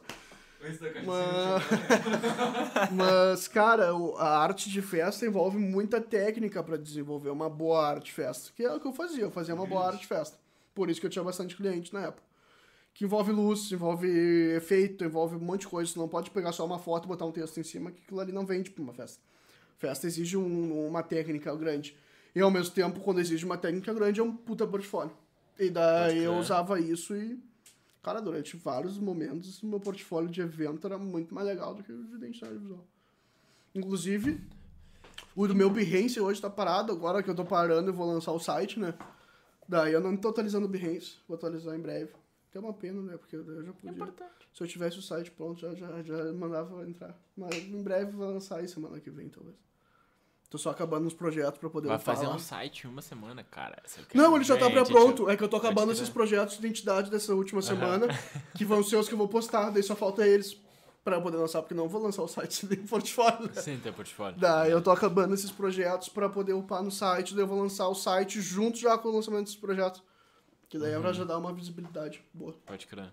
E daí o meu portfólio vai ser sempre pular pelo site. Estratégia, né? Vem Estratégia. acompanhado no, do nome do curso. Daí vou abrir o CNPJ já, que já tá Estratégia. encaminhado também. E vou começar a divulgar daí ah, como marketing de identidade visual. Marketing de identidade. Cachaçinha Do tio, né? é o melhor que tem. Meu. Muito feliz de ter aqui. Acho que a ideia rendeu muito mais do que a gente tava planejando. e foi eu fácil, né? Cara, Foi, a gente foi, foi meu, indo. foi muito leve. Tamo Foi. indo, tamo indo. Segue o baile. Foi bom, foi bom pra caralho. E eu Cara, tava eu- falando pra vocês antes, né, meu? Olha, fosse esse podcast, meu. Que, cara, todo mundo que tá aí vivo, sei lá quantos anos, tem alguma coisa tri pra entregar pra outra pessoa, tá ligado? Alguma coisa, um ponto, um minuto que seja dessa resenha de 2 horas e 20, vai servir de alguma coisa pra alguém, tá ligado? Ou a pessoa vai achar legal e chamar a curiosidade. Só que justamente pra pessoa não precisar olhar essas duas horas e vinte que elas estão acompanhando aqui com a gente, a gente tem os cortes do Aponta Podcast. É Boa. que é a ponta da ponta. E isso tá é irado, isso a é irado. ponta da ponta. Os highlights Os highlights, que tipo, são os melhores momentos. dos melhores momentos. Isso eu vejo a full no YouTube. É, é o que eu mais podcasts vejo, assim. O que me incomoda, na verdade, na maioria desses conteúdos é o clickbait. Tipo assim, é uma chamada, também. É fake, né? é a publicidade do bagulho, Ah, é. sabe? Às vezes É tu abre chamada- parece que vai ser um- uma notícia muito louca quando vê nem falam do bagulho direito. Tipo assim, fulaninho falou sobre tal coisa. Aí tu entra, é, tal Era um coisa, arreganhozão. é, tal coisa. É, difícil. Mas vamos Fulano falar sobre tal... brigou na podcast. Não, Daí tu, entra, não. daí tu entra e o cara brincando, rindo, falando que ele é um idiota. Pô, Xinga o fulaninho em tal corte. Não, mano, não foi bem assim, sabe? E isso me incomoda um pouco. E é o que a gente não quer. A gente quer trazer o conteúdo relevante pro bagulho. Tipo assim, como lançar sua marca? Como é que tu lançou a Le Classico? Le Lucless. meu Lucas, Eu tenho dificuldade de falar em francês, cara. Je ne parle, je ne parle pas français. Je ne parle pas a français. gente é brasileiro é foda. Mas a gente é brasileiro, mano, nós fala só português, acabou. E mal é mal. Ô meu, a Trabalho com gráfico, por incrível que pareça, até agora a gente fez quase tudo só orgânico. Isso é, uma, é inclusive, Legal. é um problema que a gente tá batendo agora muito de frente. Porque o orgânico chega uma hora que limita, né? Sim. Eu conheço o tu, conheço o Rod, chegou em vocês, acabou. A compraram gente, um, próximo não gostou, acabou. Então a gente tá pensando muito nisso. Do, dos ads, que é, que é a forma que tem hoje, né, meu, de divulgar a marca. Sim. Recomendação é bom, mas querendo ou não, tu tem que chegar em bastante gente pra recomendação começar a fluir sozinha, sem ads. Uhum. As pessoas Mas têm reco- que ver a marca, né? Exato. Mas recomendação, com certeza, é a maior forma de venda do mundo, né, cara? Pessoa que te recomenda, ela te recomendou pra pessoa pro outro fechar, pro outro comprar, pro outro rolar. Então, essa pra mim, a principal forma de venda de tudo, de identidade, de look tem que ser recomendação. Tu fazer um bom projeto pra receber os, os frutos desse projeto. E o Ads, né, que tá muito vivo hoje, que daí tu pode chegar a lugares que tu nunca imaginaria. Tu chega lá pra uma venda no Amapá. Sei lá, onde é que é o Amapá. eu sei que é aqui no É no Brasil. norte. É, É no no norte. Não, isso É eu tô longe. ligado. É uma Isso eu tô banda. ligado. É longe. Meu, é- Exato, Mas mas, é legal. foi ainda. Meu, mas é conheço. legal. Tipo assim, até essa marca que eu tava falando antes, a The Trouble, tipo, chega anúncios e, tipo, os caras Eu acho que vendem eu pra... conheço, mano, o dono dela. O Lack. Aham. É. Ele é amigo da Paola, que é meu sócio lá. Pode E crer. daí esses tempos a gente deu um rolê, ele tava junto lá. Pode crer, pode crer. Pode crer. Depois a gente fala mais sobre isso. Mas, meu, e, e como o alcance dos anúncios e dos ads, eles podem, meu, diversificar a tua marca pra um, pra um nicho que tu não conhece, tá ligado? Por exemplo, ontem a gente tava até analisando o, um pouco do alcance do, daqui do podcast. Como a maioria das pessoas que clicaram são de 35 a 44 anos. Um público mais velho do que a gente, pelo menos uns 10 anos. Sim. Então, o que, que faz com que essas pessoas queiram ver o que a gente tá falando? O que que faz? O que Boa que pergunta faz? é, foi tá boa, ligado? Foi uma pergunta forte. Mas, cara, tu, tu diz no um público totalmente diferente do que a gente imagina que É. vai querer consumir esse conteúdo, querer ouvir. É, tipo assim, o que que um designer que tem uma empresa de construção de identidade visual, além do trabalho que ele entrega, tem a construir para as pessoas, pro, pro empresário de 35 a 44? Sim. Cara, eu acho que, primeiramente, tipo, vai muito além da gente ser ah, o Léo, ou o Lorenzo, Uhum. o Rod, designer, filmmaker, sei lá. Porra, é a história do cara, a gente tá contando aqui, a gente tá resenhando sobre isso. Às vezes o cara ouviu, que nem tu falou, um corte que ele achou legal e fez o cara querer dos duas horas e meia, duas horas e quarenta, sei lá quanto tempo nós vamos fazer ficar falando. Entendeu? Então eu acho que vai muito além. Vai, vai- a- o podcast trouxe essa empatia, nesse caso, entendeu? Uhum. De, de a gente falar nossa história e alguém se identificar com isso, independente de fazer parte do nosso mercado. Pode ter um médico que vai olhar falando ali, gostou de uma parada e vai falar. Vai querer, vai falar, vai, vai vir ver. Uhum. Então eu acho que podcast nesse ponto é muito legal, tá ligado? E fora isso, cara, a gente fala sobre diversos assuntos que podem trazer. querer causar o conhecimento de outras pessoas de outras áreas. E principalmente nessa nossa área, né, do design, que é o que a gente falou mais hoje aqui, e empreendedorismo também, que, que traz, chama a atenção de muita gente. Muita gente. Pra mim, na minha cabeça, mano, todo mundo deveria ter uma noção, uma cadeira de design 1 na vida. Pode crer. Noções básicas do design. Tá, tu tá fazendo O que que tu colocaria como noção básica de design? o meu senso de conseguir identificar o que que é bom e o que que é ruim numa parte gráfica, vamos dizer assim. É Isso muito relati- complexo. Isso é muito relativo. Muito complexo. Pode crer, é complexo. Mas Design tem- um, né? Mas, Design um. avançado. É. mas o meu, é, é que depende muito do gosto também disso, né? Que daí é aquilo que não se discute, né? Mas, cara, design 1. O que, que eu botaria no design 1 é boa. Vai, começa a montar teu curso, tio. Cara, eu, eu, eu iria pra esse lado de empreendedorismo. De, de, tipo, o cara que tá abrindo um negócio, ele não tem a grana ali pra investir, talvez, no design. Que cabe lembrar que eu sempre vou dizer que é o meu tem que se tu puder, investe no design, investe no fotógrafo, investe no videomaker, investe em conteúdo de qualidade. Mas eu entendo que muita gente não pode quando abre. Entendeu? Que a empresa por aí tendo. O que, que, é, o que, que é prioridade para uma empresa se não comunicação e design? O produto, né? A entrega. Qualidade. Além disso, né? Mas o principal é o design. Não, o- o numa área de comunicação. Tipo, eu já tenho um produto definido, já tenho um produto Ah, estabelecido, já tenho a minha empresa, já tenho a minha indústria lá de plástico injetado. Qual que é a próxima coisa que eu vou investir? Comunicação, velho. Pra mim é muito claro isso. Ah, eu Tipo, tinha é entendido a pergunta partindo do princípio tá, da comunicação a gente já tem. Ah, não, com certeza é comunicação. Com certeza. Ih, tá louco. Tudo é comunicação. Sinceramente, vamos falar sério aqui, na moral. Não Tu tá pode falando um sério produto- até agora. Não, não. É que eu vou falar um bagulho que pode parecer que não é sério. Mas tu pode ter um produto merda. Se tu tiver uma boa comunicação, tu vende. Foda-se. Tu pode estar cagando pro teu cliente. Tu vai estar cagando pro teu cliente, mas tu vai vender. Ele pagou teu dinheiro, tá no bolso. Tu é filho da puta, mas... Desculpa aí, YouTube. E tu trabalharia pra essa marca? Que é um produto filho da puta. É que aí que tá. tá. Dependendo do produto, eu nem sei o que o cara vende. O cara me contratou ali e vambora, vou fazer o que ele me pediu, contratar Mas o bagulho. Mas pode ser que eu, que eu saiba que é uma merda. Daí vai dar ética de cada um. É que nem trabalhar pra partido, né? Tu já trabalhou pra algum partido, alguma coisa assim? Já, Já? já. Eu acho é- que não tem porque a gente ia falar qual, né? Porque Campanha talvez nem política. seja Não, o não, que eu não. concordo. Mas na época eu trabalhei, mas claro, não fui dentro, assim, não fiz campanha diretamente. Eu fiz uma parte de ajuda só no. Como é que é o nome do bagulho? Do, tipo os QG lá de, de, de eleição. Aham. Tem o nome. Comitê. Comitê. Eu trabalhava lá fazendo umas paradas de social media, assim, mas não, eu não era eu criava conteúdo, não era eu que fazia nada. E eu também não tinha nenhuma ligação com o partido nem E nada. tu fazia o quê? A gente trabalhava respondendo coisa em rede social ali, mas uma resposta pronta. Era um trampo assim, sabe? Eu não me envolvia diretamente na campanha do cara, mas eu fazia essa parte ali, tipo, os carros dos caras ali. Do, do, Cara, do, do- do- Pode crer. Eu mas, tive um, ah, Eu tive um trampo uma vez. Foi um freela, na real, até pra um- uma agência que eu trabalhei de.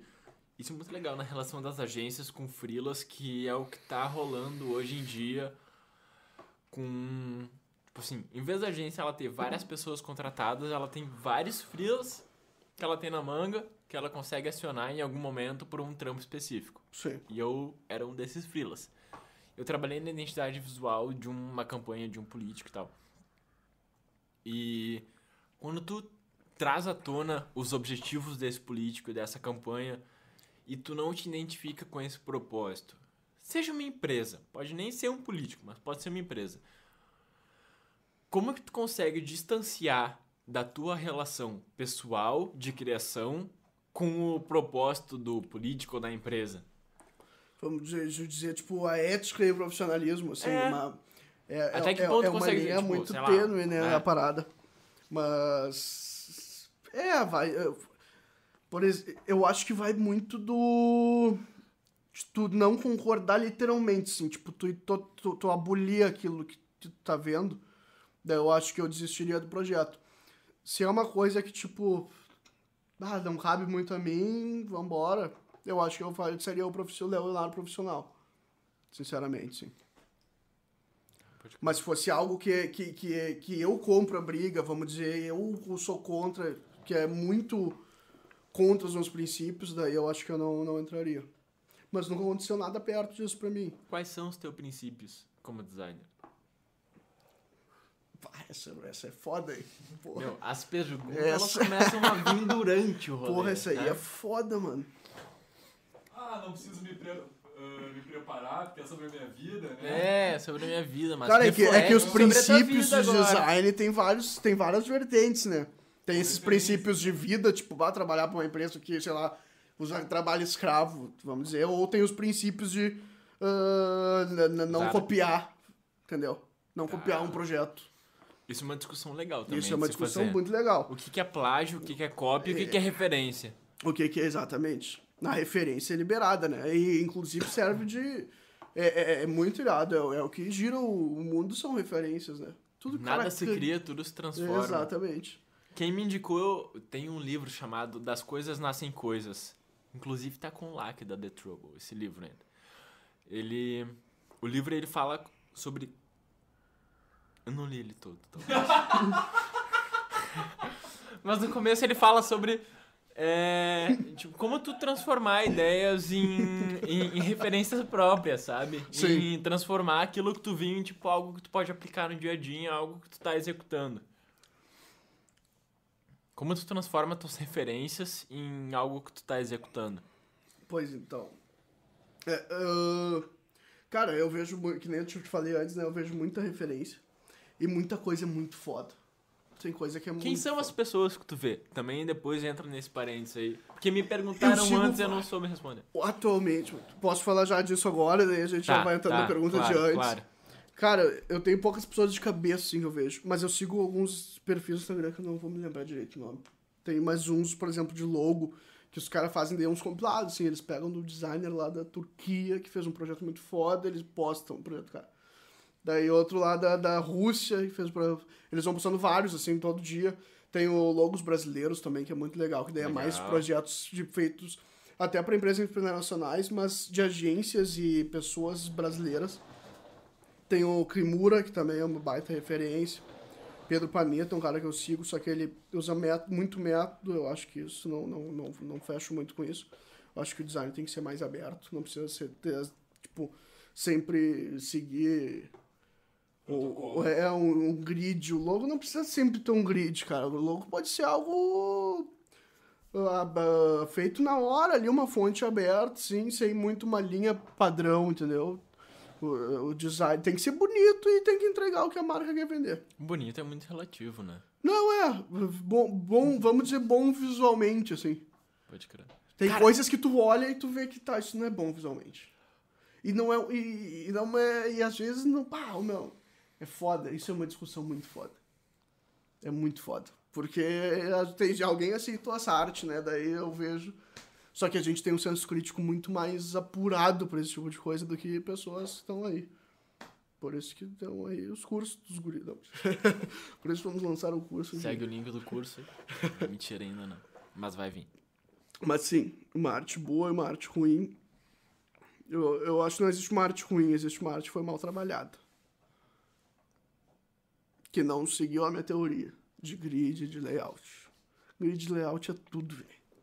Fluxo de leitura. De fluxo de leitura. É, tem, tem artes até que tu não quer vender um texto. Tudo bem. Mas não, daí. leitura eu digo, tipo, leitura de imagem. De, Tu de, ah, de- primeiro... é, de organização do que tu quer propor com aquilo. Exato. Exatamente, isso tem que ser pensado antes. Não é tu ir pegando o que tu acha legal e montando, tu atirando ali no Photoshop e depois fazer um, um mix e vem-te embora, entendeu? Sim. Isso eu acho irado. Tem que ter um, um penso antes. E às vezes o penso, cara, pode ser 10 minutos.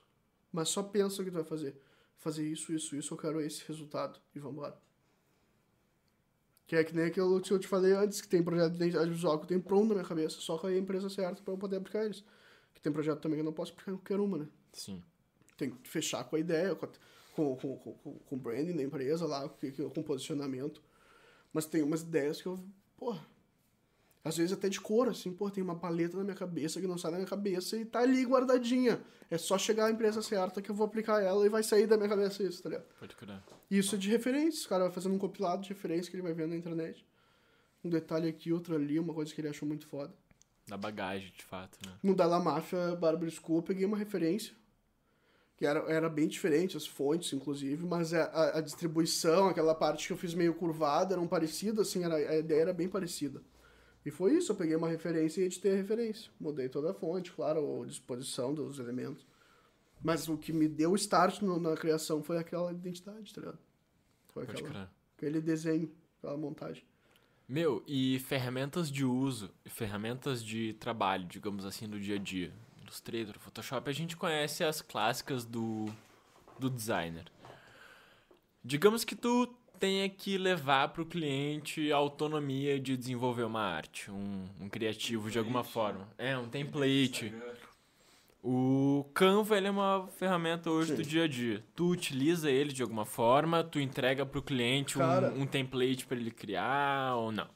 Ah, eu já entreguei template, assim, tipo, desenvolver o background, vamos dizer, Uhum. e mandar pro cliente daí o, esse fundo, a fonte que tem que ser usada, uns detalhes assim, até pra papelada, vamos dizer, de escritório, assim.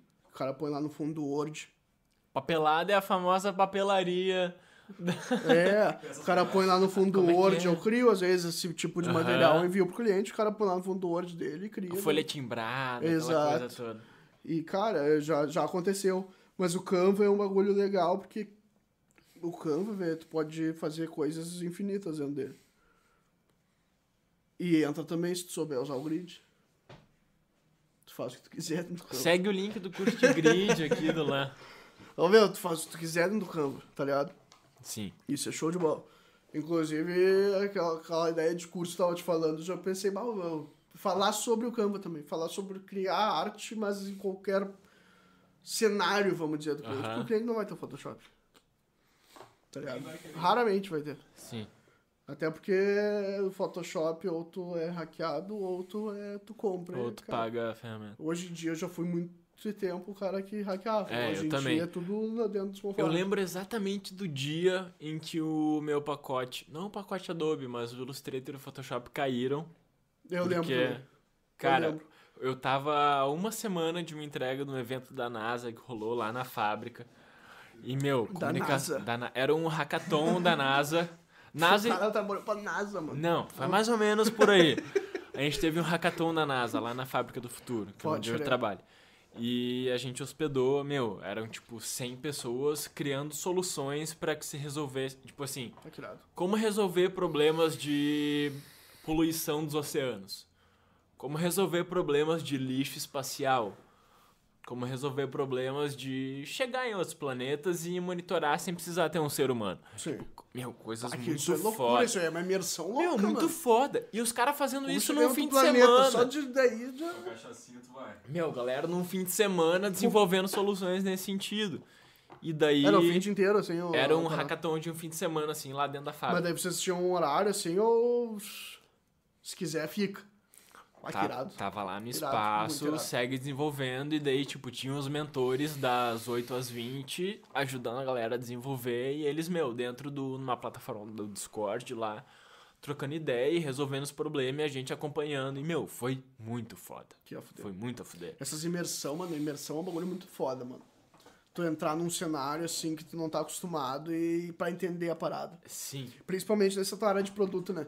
Sim. Pra tu desenvolver uma coisa nova. Eu me lembro quando a gente foi conhecidos numa cozinha lá, fazer umas cozinhas, cozinhar, fazer uns bagulho da gastronomia. E aquilo ali é um bagulho, é uma experiência que eu nunca tinha tido. E tu tá lá dentro, daí tu entende a necessidade de, do que tu quer desenvolver. Do que Exato. tu tá buscando. tu entende o teu propósito ali dentro. Exatamente. Tipo assim, eu estou aqui para desenvolver uma solução melhor para essas pessoas. Tipo, estou consigo ver de fora os problemas que as pessoas têm, como que elas podem, não como que elas podem resolver, porque isso daí entra numa discussão com elas já mais a fundo. Mas conseguir identificar problemas. Eu acho que esse é o papel do designer de uma forma geral. Inclusive esse era o papel do designer dentro desse hackathon. Tu identificar problemas pra como que a gente vai solucionar isso, sabe? Microplástico Meu, no oceano. Eu tava pensando esses tipo. dias sobre isso, de se colocar em. Nós estamos bebendo bastante. Ô, meu, eu tava pensando esses tempos sobre isso, de, ô meu, o designer ele aprende na faculdade ali a, a se colocar no papel do próximo, isso é, é um exercício pra vida, na real, né? Total. Eu, eu, eu consigo ver a diferença totalmente quando eu comecei a faculdade do, de quando eu saí, assim, de pensar no próximo, tá ligado?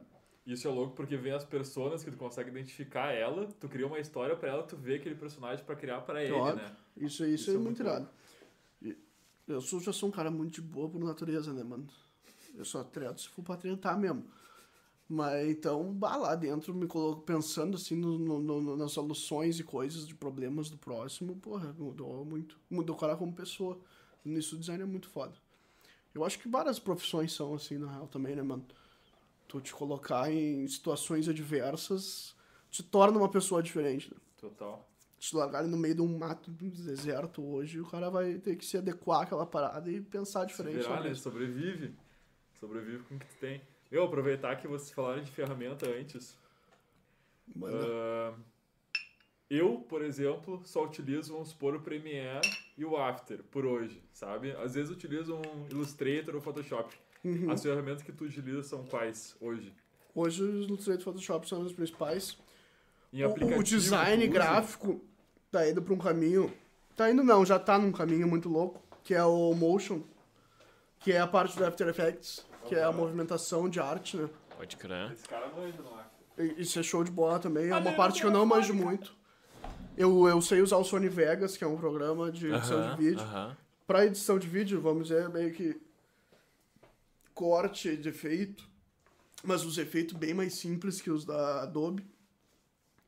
E, mas e é aquela coisa que eu falei, o cara já tem uma sensibilidade pra trabalhar com esse lance de vídeo por já ter uma bagagem nessa parte de arte, de entender um cliente e o que, que o cliente espera. Ele tem um grid na cabeça. Então eu faço uns bagulhos simples, mas é uns bagulho de vídeo que, que é isso, entendeu? Funciona. É, é, é, o- é o que o cara faria, vamos dizer, se pegasse uma foto bonita, aplicasse bem o texto no arte e tá, tá pronto. Cara, Sem eu, muitos efeitos. Eu tive uma cadeira de semiótica. Acho que vocês tiveram também. Cadeira de semiótica. Tipo, Ah, Ione! Ione. Ione. Maravilha! Ione, bah, ô meu, essa tia era a mais tri que eu já conheci, esse pá. Meu, e. E Mas como vai. essa subjetivi- subjetividade da parada faz com que a gente, enquanto desenvolvedor da arte, consiga refletir durante o processo criativo, consiga ser crítico com o seu desenvolvimento. Tipo assim, o que, que a pessoa tá pensando enquanto ela tá vendo isso que eu tô fazendo, sabe? Tu consegue te colocar nesse lugar de Sim, do cliente com certeza. como que ele tá vendo essa. Claro, ah, vocês estavam falando de motion antes, de Premiere, de, After de ferramenta. Mas, de, de alguma maneira, o resultado ele vai ser entregue igual pro cliente. Como que o cliente ele vai receber essa informação? É uma coisa que tu consegue premeditar de alguma maneira. Complexa. Perguntas complexas. Por isso que a gente tem 8 horas ou até 9 pra falar sobre isso. Vamos ter que formular de novo a pergunta, calma aí. Hum. Essa cachaçinha tá subindo. Tu sendo empático, tu consegue premeditar com base no briefing, claro, toda a construção que já esteve antes. Como que o cliente vai receber aquela ideia? Entendi.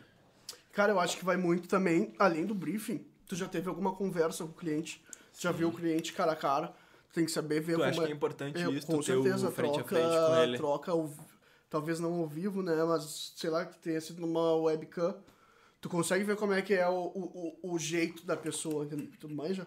Tipo, tu Aham. sabe ver se o cara é um cara mais jovial, se é uma pessoa mais clássica das antigas, assim, mais séria, Formal. mais brincadeira, mais, entendeu? E nisso tu já é uma forma de um briefing quase, eu acho. Tu, tu, tu conseguir ver quem é todo cliente e a persona do teu cliente.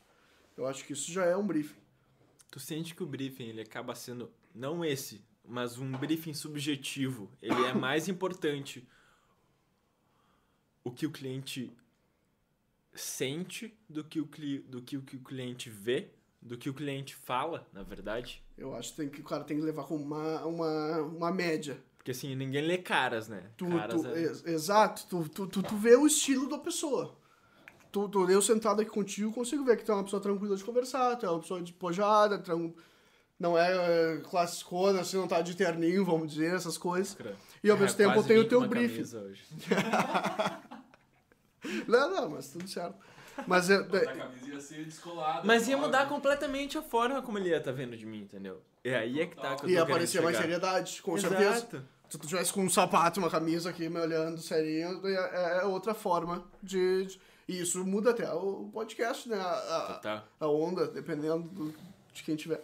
Mas, cara, eu acho que é uma média daí. Tu entender, tu vê o cliente, tu vê. Às vezes é um, é, é- é um pré-conceito da pessoa que tu tira. De, de Segue, tu ver, segue. de tu ver a pessoa ali, como ela tá, como ela fala, como ela se veste, como ela se insere na reunião.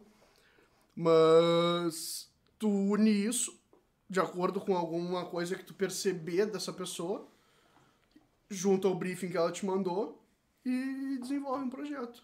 Mas eu acho que tem que ser levado junto, assim, com o que tu viu da pessoa, como ela é. E o que ela falou dela, talvez ela tenha falado dela também. Mas tu não acha que isso faz parte de um contra-briefing?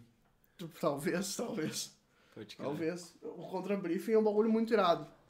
Eu devia ter já usado ele. Eu- Hoje eu me voltei a pensar no contra-briefing.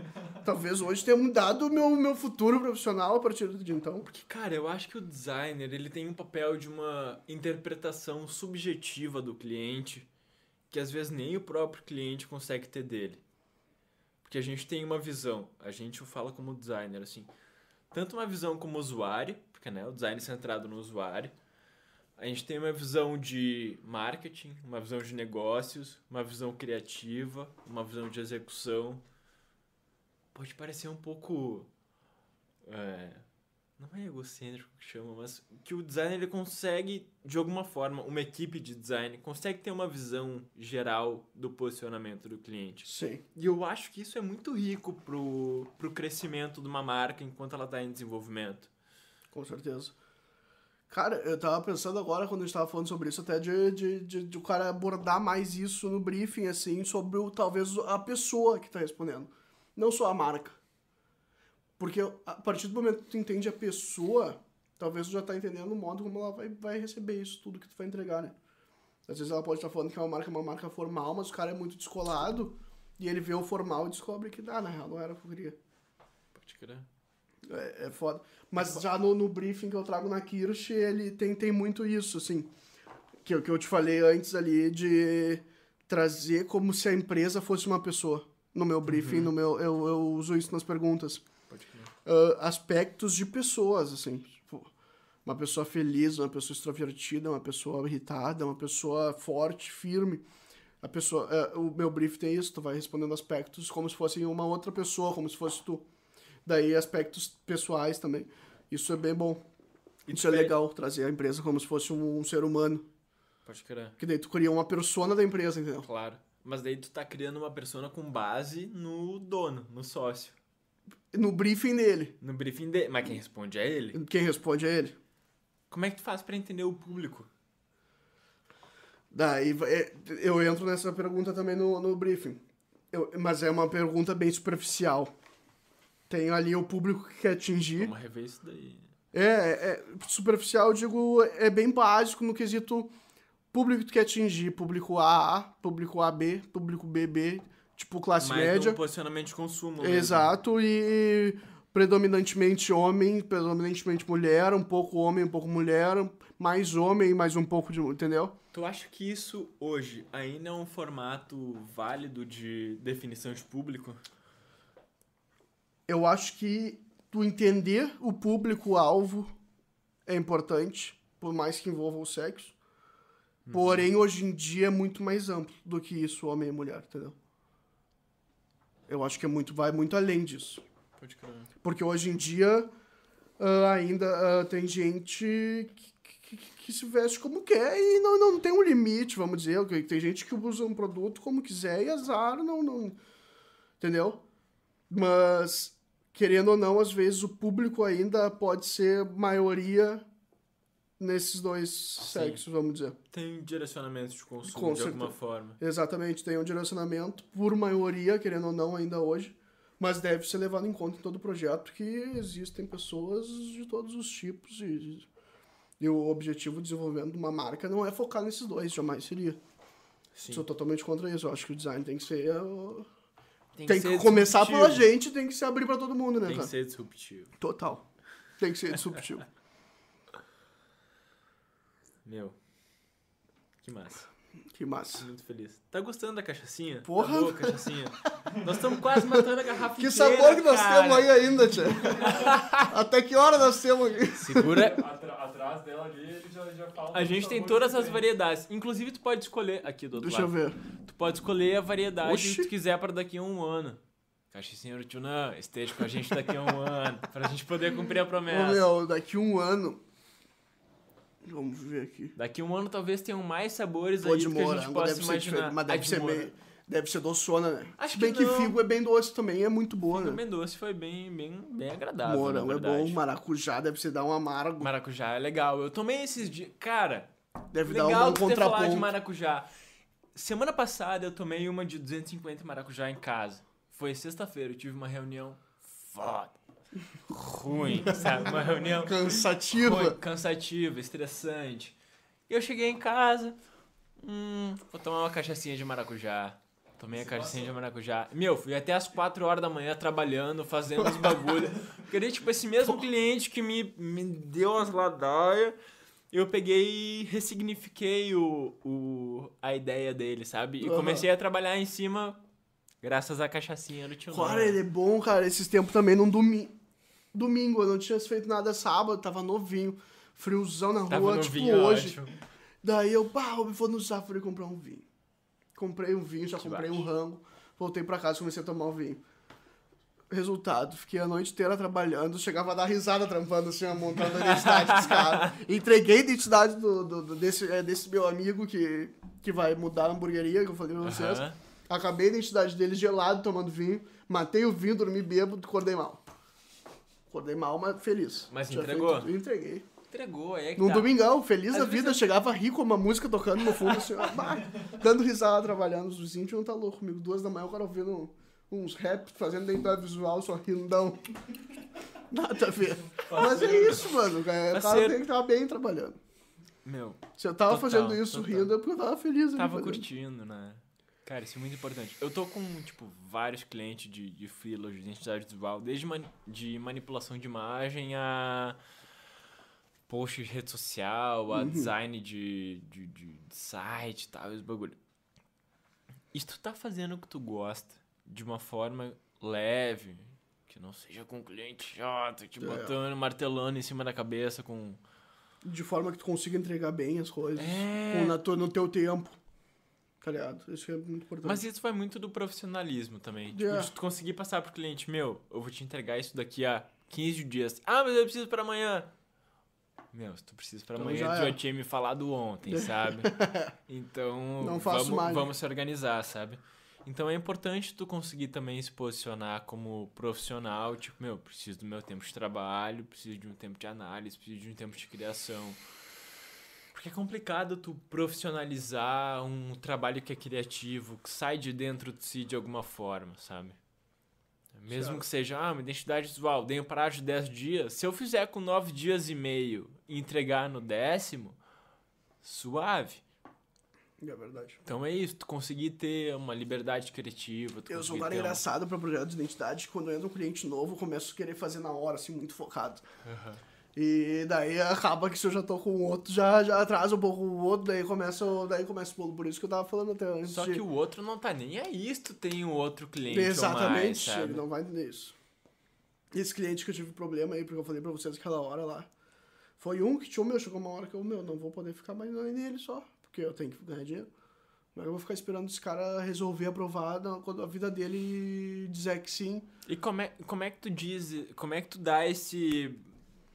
Cara, Fatiaço. é, foi meio sincero, assim, tipo, fui fazendo no tempo que dava, mas agora já fechamos, graças a Deus.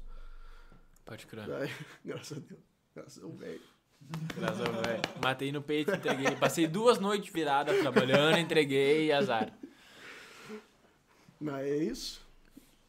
Mas, é, bah, meu, eu, sou, eu gosto muito do que eu faço, assim. O dia lotado, pra mim, é um bagulho muito irado, tá ligado? Trabalhar Quando tu acaba pressão, e deita assim. na cama, assim, ó, travesseiro. Porra, fiz coisa pra caralho, é bom pra cacete, velho. Mas quando tu deita Porra. e olha pra cima e sim pensa, putz, eu tenho tal coisa pra entregar amanhã. tu Daí é pensa foda. isso ou tu não. Ou, ou tu consegue. Não, Separar a cara, coisa. às vezes depende. Como é que é teu terapeuta? Se é uma coisa que eu tenho uma pressão. Psique, aqui. Ô, meu, se é uma coisa que eu tenho uma, uma pressão pra entregar, tipo, meu, amanhã, último dia, prazo é amanhã. Daí eu fico preocupado, deitado na cama. Mas se é um bagulho, tipo, bah, que eu tô feliz pensando, eu já fico sorrindão, olhando pro teto, assim, escurão. Tá, mas É, teu sorrindão, ele é depois do retorno do cliente, do feedback. Às vezes durante o processo, quando eu consigo chegar Quando em tu já- resultados. Tu está satisfeito Eu com o chegar que em tá resultados. desenvolvendo. é, e, e- cara, eu acho que muito nas profissões tem isso do tu chegou num resultado, tu consegue sentir que ele tá muito irado. Pelo menos pra ti. E essa empolgação vai junto pro cliente, né? Eu hoje em Sim. dia consigo, às vezes, diferenciar. Eu já fiz eu sozinho projetos ruins que eu olhei, cara, não vou nem entregar isso pro cliente, na real. Deleta Pode crer. começar de novo, tá ligado? Eu sei que não tá bom. E não vou entregar, talvez o cliente até goste, mas daí eu não vou querer eu divulgar essa merda. Não vai pro teu portfólio. Exato. O que, que me adianta fazer isso? Daí eu. Mas tu já fez trabalhos que vão. que vai pro cliente, mas não vai pro teu portfólio. Já fiz. Já fez? Eu tô com uns, inclusive, que vão ir na real, né? Mas não foram ainda. Tudo por causa desse processo. Que o meu é muito foda. Porque tem uns projetos no Behance, os últimos que eu fiz, que o mesmo projeto que eu entreguei pro cliente foi o que eu postei no Behance. Pode crer. Mas isso não é o certo. Porque tu tá entregando, às vezes, alguma informação que não, não cabe ao pessoal do Behance ver. Algum detalhe que tu fez de identidade que o, é, é o manual de identidade da marca do cara, tu não tem que levar ali pro Behance. Então, o certo é tu fazer uma outra apresentação pro Behance. E, porra, isso vai demandando tempo. Daí, o processo, o projeto, vai fazendo um atrás do outro. E ao mesmo tempo que tu não postou e tu tá fazendo um atrás do outro, isso pode estar te atrasando, porque as pessoas não estão vendo teus Pode últimos crer. projetos. Então entra uma bola de neve. Então é isso que eu tô fazendo agora. Eu, eu tô acabando esse da La Mafia que saiu. Tem o da Black Box, que vai sair, que é a marca do meu brother vai ser agora Pode crer, semana. pode crer. E tem mais um outro que vai ser pro final da semana também. E daí quando eu acabar esses três, eu vou lançar o site, daí eu vou parar um pouco assim de pegar trampo. Vou fazer acabar o site, vou criar as apresentações certinho, montar tudo certo. CNPJ, daí eu vou voltar a trabalhar e daí vai ser um, um novo posicionamento de Leonardo Kirsch. Bota fé, bota outro fé. valor, outro tudo, vai ser. Daí vai ser marca mesmo, o projeto mesmo. Eu acho que o Behance, ele nesse campo do autônomo, digamos assim. Porque o cara ele tá num trabalho fixo, ele tá trabalhando naquele trabalho fixo, ele desenvolve, ele cria, ele entrega, ele desenvolve, ele cria, ele entrega. Quando tu tá procurando alguma coisa nova, é que tu atualiza o teu portfólio, que tu atualiza o teu Behance, teu currículo e tal. Certo. Então, eu acho que tem muito disso. Tipo assim, se teu portfólio não tá atualizado, daqui a pouco é uma forma legal de dizer que estou trabalhando e não estou, não estou tendo tempo A de... identidade visual que a gente faz pra uma empresa, como a Kirst, vamos dizer, faz pra uma empresa, Uhum. o meu Behance é a identidade que as empresas veem de mim. O Como meu assim? logo, não adianta o meu logo ser muito foda, porque não vai mudar nada daí pros caras. Vai ser meu portfólio.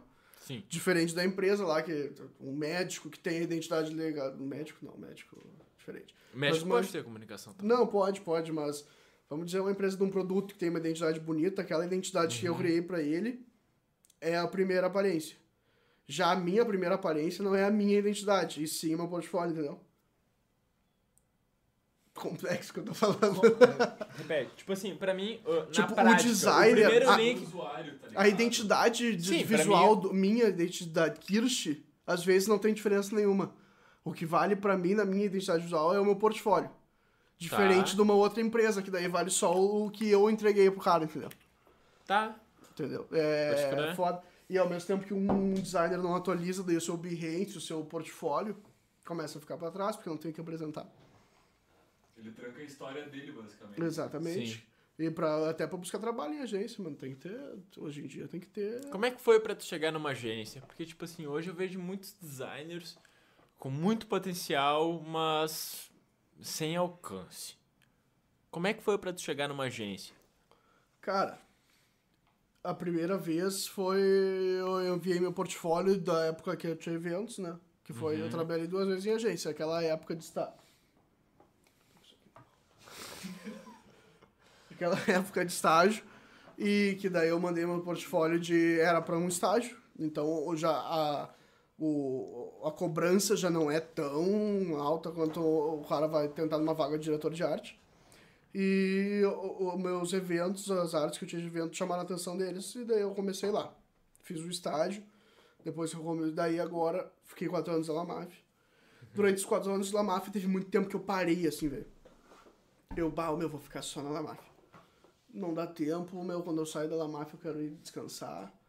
Não quero ficar trabalhando, é pra mim ali, tô de boa. Tu era meio que designer exclusivo deles. assim. Exatamente, eu, eu não mantinha a minha marca que nem eu tô agora, tá ligado? Mas tu já tinha tua marca ou. É, não, era, era eu tinha ali a minha assinatura, tipo, ah, Leonardo é designer, todo mundo conhece, mas eu não tinha uma marca. Agora eu tenho a minha marca ali, a identidade toda dela pronta, o nome e tal.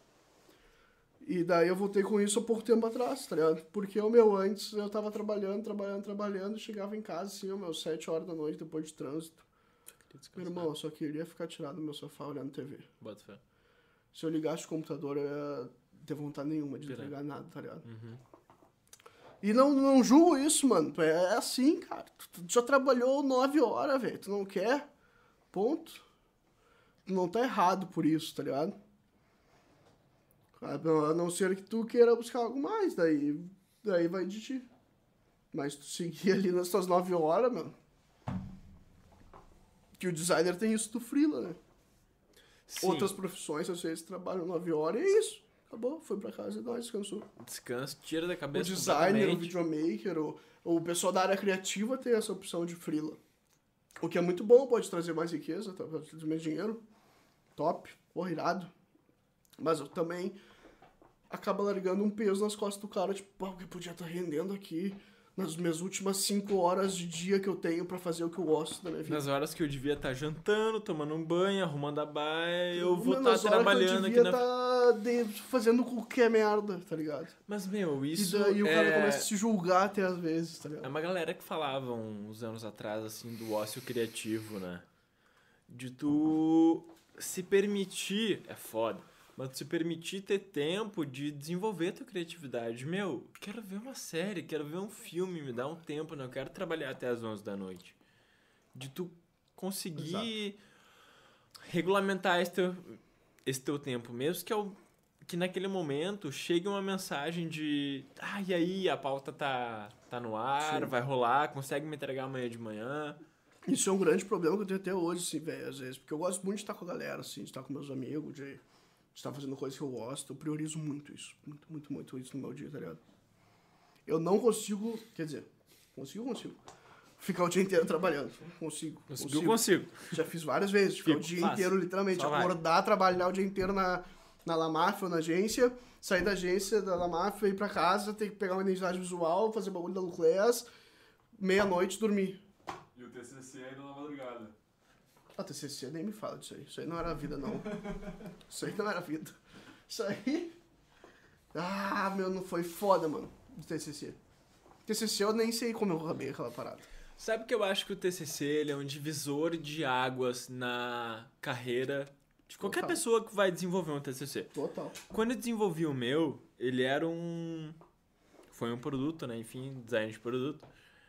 Ele era um produto, era um mobiliário para escolas. Era um híbrido entre brinquedo e cadeira para aula. Tá ligado? Então ia entre uma cadeira para tu poder ter aula dentro da sala de aula, um brinquedo que tu podia brincar e balançar e tal e tal. E quando tu cria o TCC, tu com, é, eu acho que é o momento que tu consegue colocar o máximo da identidade tua como pessoa num projeto. Porque tu tem uma tomada de decisão muito clara. Não muito clara, porque é complexo tu definir o que tu vai desenvolver. Sim. Mas tu consegue ter a opção de uma tomada de decisão sobre o que tu quer desenvolver. Isso eu Pode ser. acho legal do, do, do trabalho de conclusão, sabe? É, é, é, De, é muito de tu poder decidir o que tu quer fazer. É o, princi- o principal do projeto conclusão, velho, é tu também esco- saber escolher uma coisa que tu acha legal.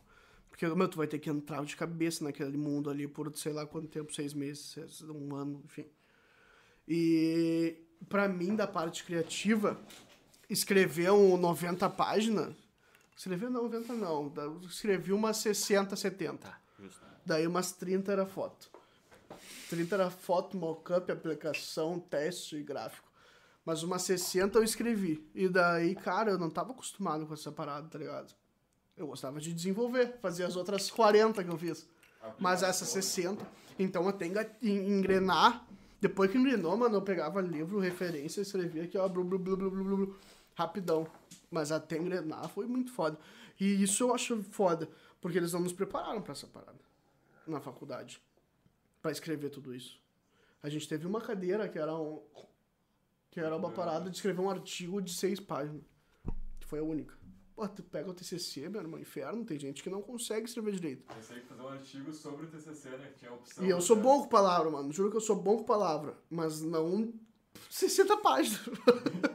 Pô, ser bom com 60 páginas é. Vou repetir umas 20 palavras Pois igual é. ali, várias Bah, vezes. isso era muito foda, tem que apagar, assim, bah, repetir aqui de novo. É, daquelas palavras que vai juntar duas frases, assim, sabe? A, que é a ponte entre uma frase e outra, o cara vai repetindo. Bah, aquilo ali é muito foda. Mas rolou, tamo aí, né? Que parte do design tu gosta mais? Em que sentido? Tipo, Desde a pesquisa ao desenhar Ah. no papel. cara, eu acho que a, a O pesquisa que, que eu tu acha que faz irado. mais diferença no desenvolvimento de projeto? Pesquisa. O, da- eu diria primeiro lá do início o briefing, assim, de entender e Tá. apreciar o briefing. Importante. Pra mim, isso é o principal. E depois a pesquisa. Porque, o, o- querendo ou não, o, sabe, eu parto do princípio que o designer já sabe ali mexer na ferramenta de execução. Então, E executar ali souber, depois... busca tutorial, pessoal. Exatamente, Tutorial tá aí exatamente. no Google pra Exatamente. YouTube. Criar o logo é fácil, o problema é tu chegar nele. Tá ligado? E daí a pesquisa que o D desenha isso. Porque na pesquisa tu, tu, tu vai ver, tu... já teve projeto que eu pesquisei coisa da Roma Antiga pra fazer o bagulho. E daí a Roma Antiga lá usava fonte tal. Daí eu tava usar essa fonte pro projeto. E os desenhos vai ser parecido com os bagulhos da Itália lá. Peguei uma- um monumento da Itália. Legal, lá. legal, legal. Tem lá no meu Behance, tem o projeto. Acessa lá. E é isso. É, a parte, às vezes, procurar uns bagulho histórico, assim, é muito show. A bagagem, É né? que tem logos e logos, né? Tem logo que tem propósito. Tipo, propósito. Propósito todos têm. Ah, Proposta é logo- outra palavra que a gente tem cancelado na nossa lista de palavras canceladas. Tem logo, tem identidade que o nome da marca carrega já alguma coisa. Tipo, sei lá, Rode, vamos dizer, Rode. Vamos dizer que ele é um animal ali, o bicho. É, A marca Rode, tá, eu já vou usar ele como referência pra marca. Porque ele é um elemento, assim. Sei lá, a marca Sapo. Zebra. Eu já parto do é zebra, já parto de um princípio que eu tenho esse bicho comigo. Vamos estudar esse bicho. O que, que esse bicho come? O que, que esse bicho faz? Que, qual é a ma- maior ação que ele faz? Assim, tipo, como é que ele caça? Como é que ele pula? Sei lá, entendeu? Daí tu parte daí. E tem outras que é tipo. Foi quase uma persona com o logo, né? É, tem outras que é uma palavra aleatória, assim, sobrenome do cara. Daí, pô, daí já é mais foda, É mano. difícil. Daí tu já tem que talvez estudar a vida do cara. Kirsch. É, isso eu uso o K. Daí que foi pra mim. O meu K, eu, O elemento meu K. ali, é, é, eu criei várias referências nele, né? Todas as pernas, o K, o K tem quatro pernas, né? Em cima, quatro pontas, vamos dizer. Pode crer, pode crer. Todas as pontas dele são um tipo de, de, de fonte. Uma é serifada, outra não serifada, outra é black leather e outra é... Não tinha percebido isso. Legal. É, se tu vê... Bota aí no nosso A- teleprompter. tem- em, cima aqui ela é black leather, embaixo ela é serifada, aqui ela não serifada. E aqui eu trouxe só um elemento pra cima. Que Qual que é a diferença de uma black leather pra uma Meu não black leather serifada? é aquelas medieval. Que são grossas e saem uns riscos assim pros lados, sabe? Tá, aham. aham. Ela é um elemento, é um tipo de fonte. A serifada é a que tem os pezinhos. A base A clássica, aquela. Aham. Tipo, um timezinho uma. do livro. É. E a não serifada é as boas pra texto, assim, que são só Aham. reta, dura. Pra rede social curta. Daí eu, bah, meu, vou usar o K e um dia eu comecei a pensar assim, daí eu botei ele num grid e fui puxando um K de cada fonte, assim. Peguei quatro fontes diferentes e criei o K e depois em cima desses quatro pontos eu encaixei eles todos. Tu viu aí? Rei? Ele tá olhando, tá buscando referência ali agora, direto no ao vivo. Mas é isso. Trouxe um elemento que é importante pro design, assim, a tipografia, porra, num logo é o principal. E daí tem o meu símbolo, que é aquela carinha, os dois X e o risco. Vibe Nirvana. É. Que daí eu sou a felicidade ali, um, bagulho, um elemento que eu queria trazer que tivesse o meu, às vezes eu passar na rua e tem um grafite com aquela parada ali, eu vou tirar uma foto. Vou... Perfeito. Tu deu o gancho pra nossa última pergunta, que é: Léo, você tem alguma dica pra quem tá começando no design? Dica pra quem tá começando no design. O que, que é estar começando no design? Cara, eu acho e, e dica. Quando eu tava começando no design, quando eu vi que eu era apaixonado por criatividade, por criação, que eu gostava de arte ali, de criar um, um, um elemento novo. E então eu comecei a aprender com tutorial gringo, daí já começa a minha dica. Buscar tutorial gringo. Tem muita coisa na internet. Isso eu fiz há 10 anos, agora, meu, essa onda de podcast, de, de aula, de, de aula online, de Online. curso, porra, tá muito alto, tem muito conteúdo. Às vezes tu quer, eu, eu, eu procurava uns efeitos de, por exemplo, eu vi. eu- eu- teve uma época que eu baixava flyer pronto da internet. Aqueles pack. Aqueles que é uns flyer muito louco, coloridão, cheio de efeito. E daí eu começava a abrir eles e ver o- todo o efeito que o cara usou. Tá ligado? Todos os efeitos, camada por camada. E aí Pode eu ia crer. vendo o que, que mudou dessa pra essa. E tu é vendo Ah, isso foi no isso. arquivo de alguma forma? Sim, eu baixava o arquivo da internet, tá ligado? E daí eu crer. abria ele e via, tipo, meu, o que que dessa camada pra essa mudou, eu via o efeito. E ia fazer aprendendo o que, que ele fazia. Pessoal, eu acho que a gente tá na nossa hora de encerrar. Nós Caralho. estamos a 3 horas e quase 20 minutos nesse Pô, rolê. boa. Eu, pelo jeito, eu entreguei o que Léo, eu não queria. Ah, tô muito feliz de ter tido aqui Desculpa hoje. se eu falei muito, mano. Não, Mas meu. eu queria, eu queria. É pra isso que a gente tá aqui, cara. É pra isso que a gente tá aqui. Boa. Satisfação Pô, total. eu dou uma, satisfação- uma vontade Meu, muito legal minha de vir falar, Fico muito conversar. feliz. E eu espero que eu tenha trazido aí. perguntas e foi questionamentos que te façam refletir. Porque, Só cara, aconteceu porque tu conseguiu trazer tudo isso, certo? Eu acho que o nosso objetivo com a ponta é trazer perguntas que te levem pra baixo da ponta do iceberg. A gente sabe quem é o Léo da agência, o Léo da Kirsch, o Léo da Le Classico, vou chamar como eu chamo. Pode chamar, E, meu, chama como quiser e é nóis. Então pra gente é muito importante que tu consiga trazer, tipo, a subjetividade das coisas que tu executa. Então, é pra isso que tu tá aqui hoje. Foi muito. Cara, três horas de podcast. Três E, horas! sinceramente, com mais um litrinho de ceva ou uma garrafinha disso aqui, nós ficava até 5 da manhã conversando. Matamos a cachaçinha do Tio Nan. Talvez tivesse até uma JBL Que hoje a é o pouco pra Figo. botar um som, mas nós botava no disco ali, ó, não dá nada. O Rode tá só ali no F1, Ah, F2, daqui a pouco F1, nós F2. dançando aqui, né? Mas então Meu, é isso, então. Foi um prazer gigantesco, total, muito mano. Irado obrigado. demais, irado demais. Cápsula do tempo. Bom, tu já fez a cápsula do tempo, né? Eu falei, eu falei. Já fez. Já, Já fez. fez. Faz tanto tempo que eu Vai nem ser um lembro corte, mais. talvez. Vai ser um corte, vai ser um corte. Eu achei muito legal, não lembro exatamente o que eu quero agora, mas eu achei muito Mudar O legal. mundo. Hã? Mudar o mundo. Não, não, essa foi Mudar depois, o daí mundo. eu tive que ser mais sucinto, né? Acho que mudar o mundo todo mundo quer, né? O cara Vamos nasce ser mais aí, realista, né? Todo mundo quer mudar o Exato. mundo. Eu quero mudar o mundo, mas eu não sei se eu tenho Cada alcance um pra isso. consegue tudo, mudar né? daí do seu jeito, né? Com os mais, outros menos. Nem que seja aos Mas- poucos. Mas tentar trazer conhecimento pra alguém e ser referência a alguém, acho que é uma boa forma de mudar o mundo aí. Perfeito. Meu, satisfação total em te ter aqui hoje. Satisfação Foi um minha. grande Foi muito prazer. irado. Satisfaction quando, quando total. me chamaram, nem hesitei em Daqui falar. um ano tu vai estar aqui de novo com a gente. Sei que tu Certamente. ficou feliz com o convite. Quando então, quiserem. Até a próxima. Muito obrigado a todo mundo que esteve aqui com a gente hoje. Caçastinha do Tio Nan fazendo o rolê acontecer. Foi um grande prazer e muito obrigado a todos nós. Feliz aniversário, Calvin. Foi um grande prazer. Com... Dale, Calvin, foi muito bom estar aqui contigo, meu irmão. foi um prazerzaço. Eu tentei trazer as perguntas que tu faria Calvin. hoje. Conhece o Calvin? Conheço Calvin. Calvin, ah, monitor da Unicinos, gente Aham. foda, que faz assim. Tá, se tu fizesse assim. Pá, me quebrou as pernas, me quebrou as pernas. Eu vou ter que fazer diferente, só porque ele falou agora. Não tem problema, tá tudo bem. Meu, muito obrigado, de verdade. Eu que agradeço, Satisfação mano. total. Quando quiserem, tamo aí. Léo Kirsch na Ponta Podcast. Foi hoje. é 003. nóis. Até a próxima, pessoal. Semana que vem Até a gente tá com vem. o barra 2848, com uma cachaçinha no Tunan novamente. E é isso. Satisfação. Isso é Valeu, Léo. Agora a gente termina o resto da bebedeira que a gente tem pra fazer. Valeu.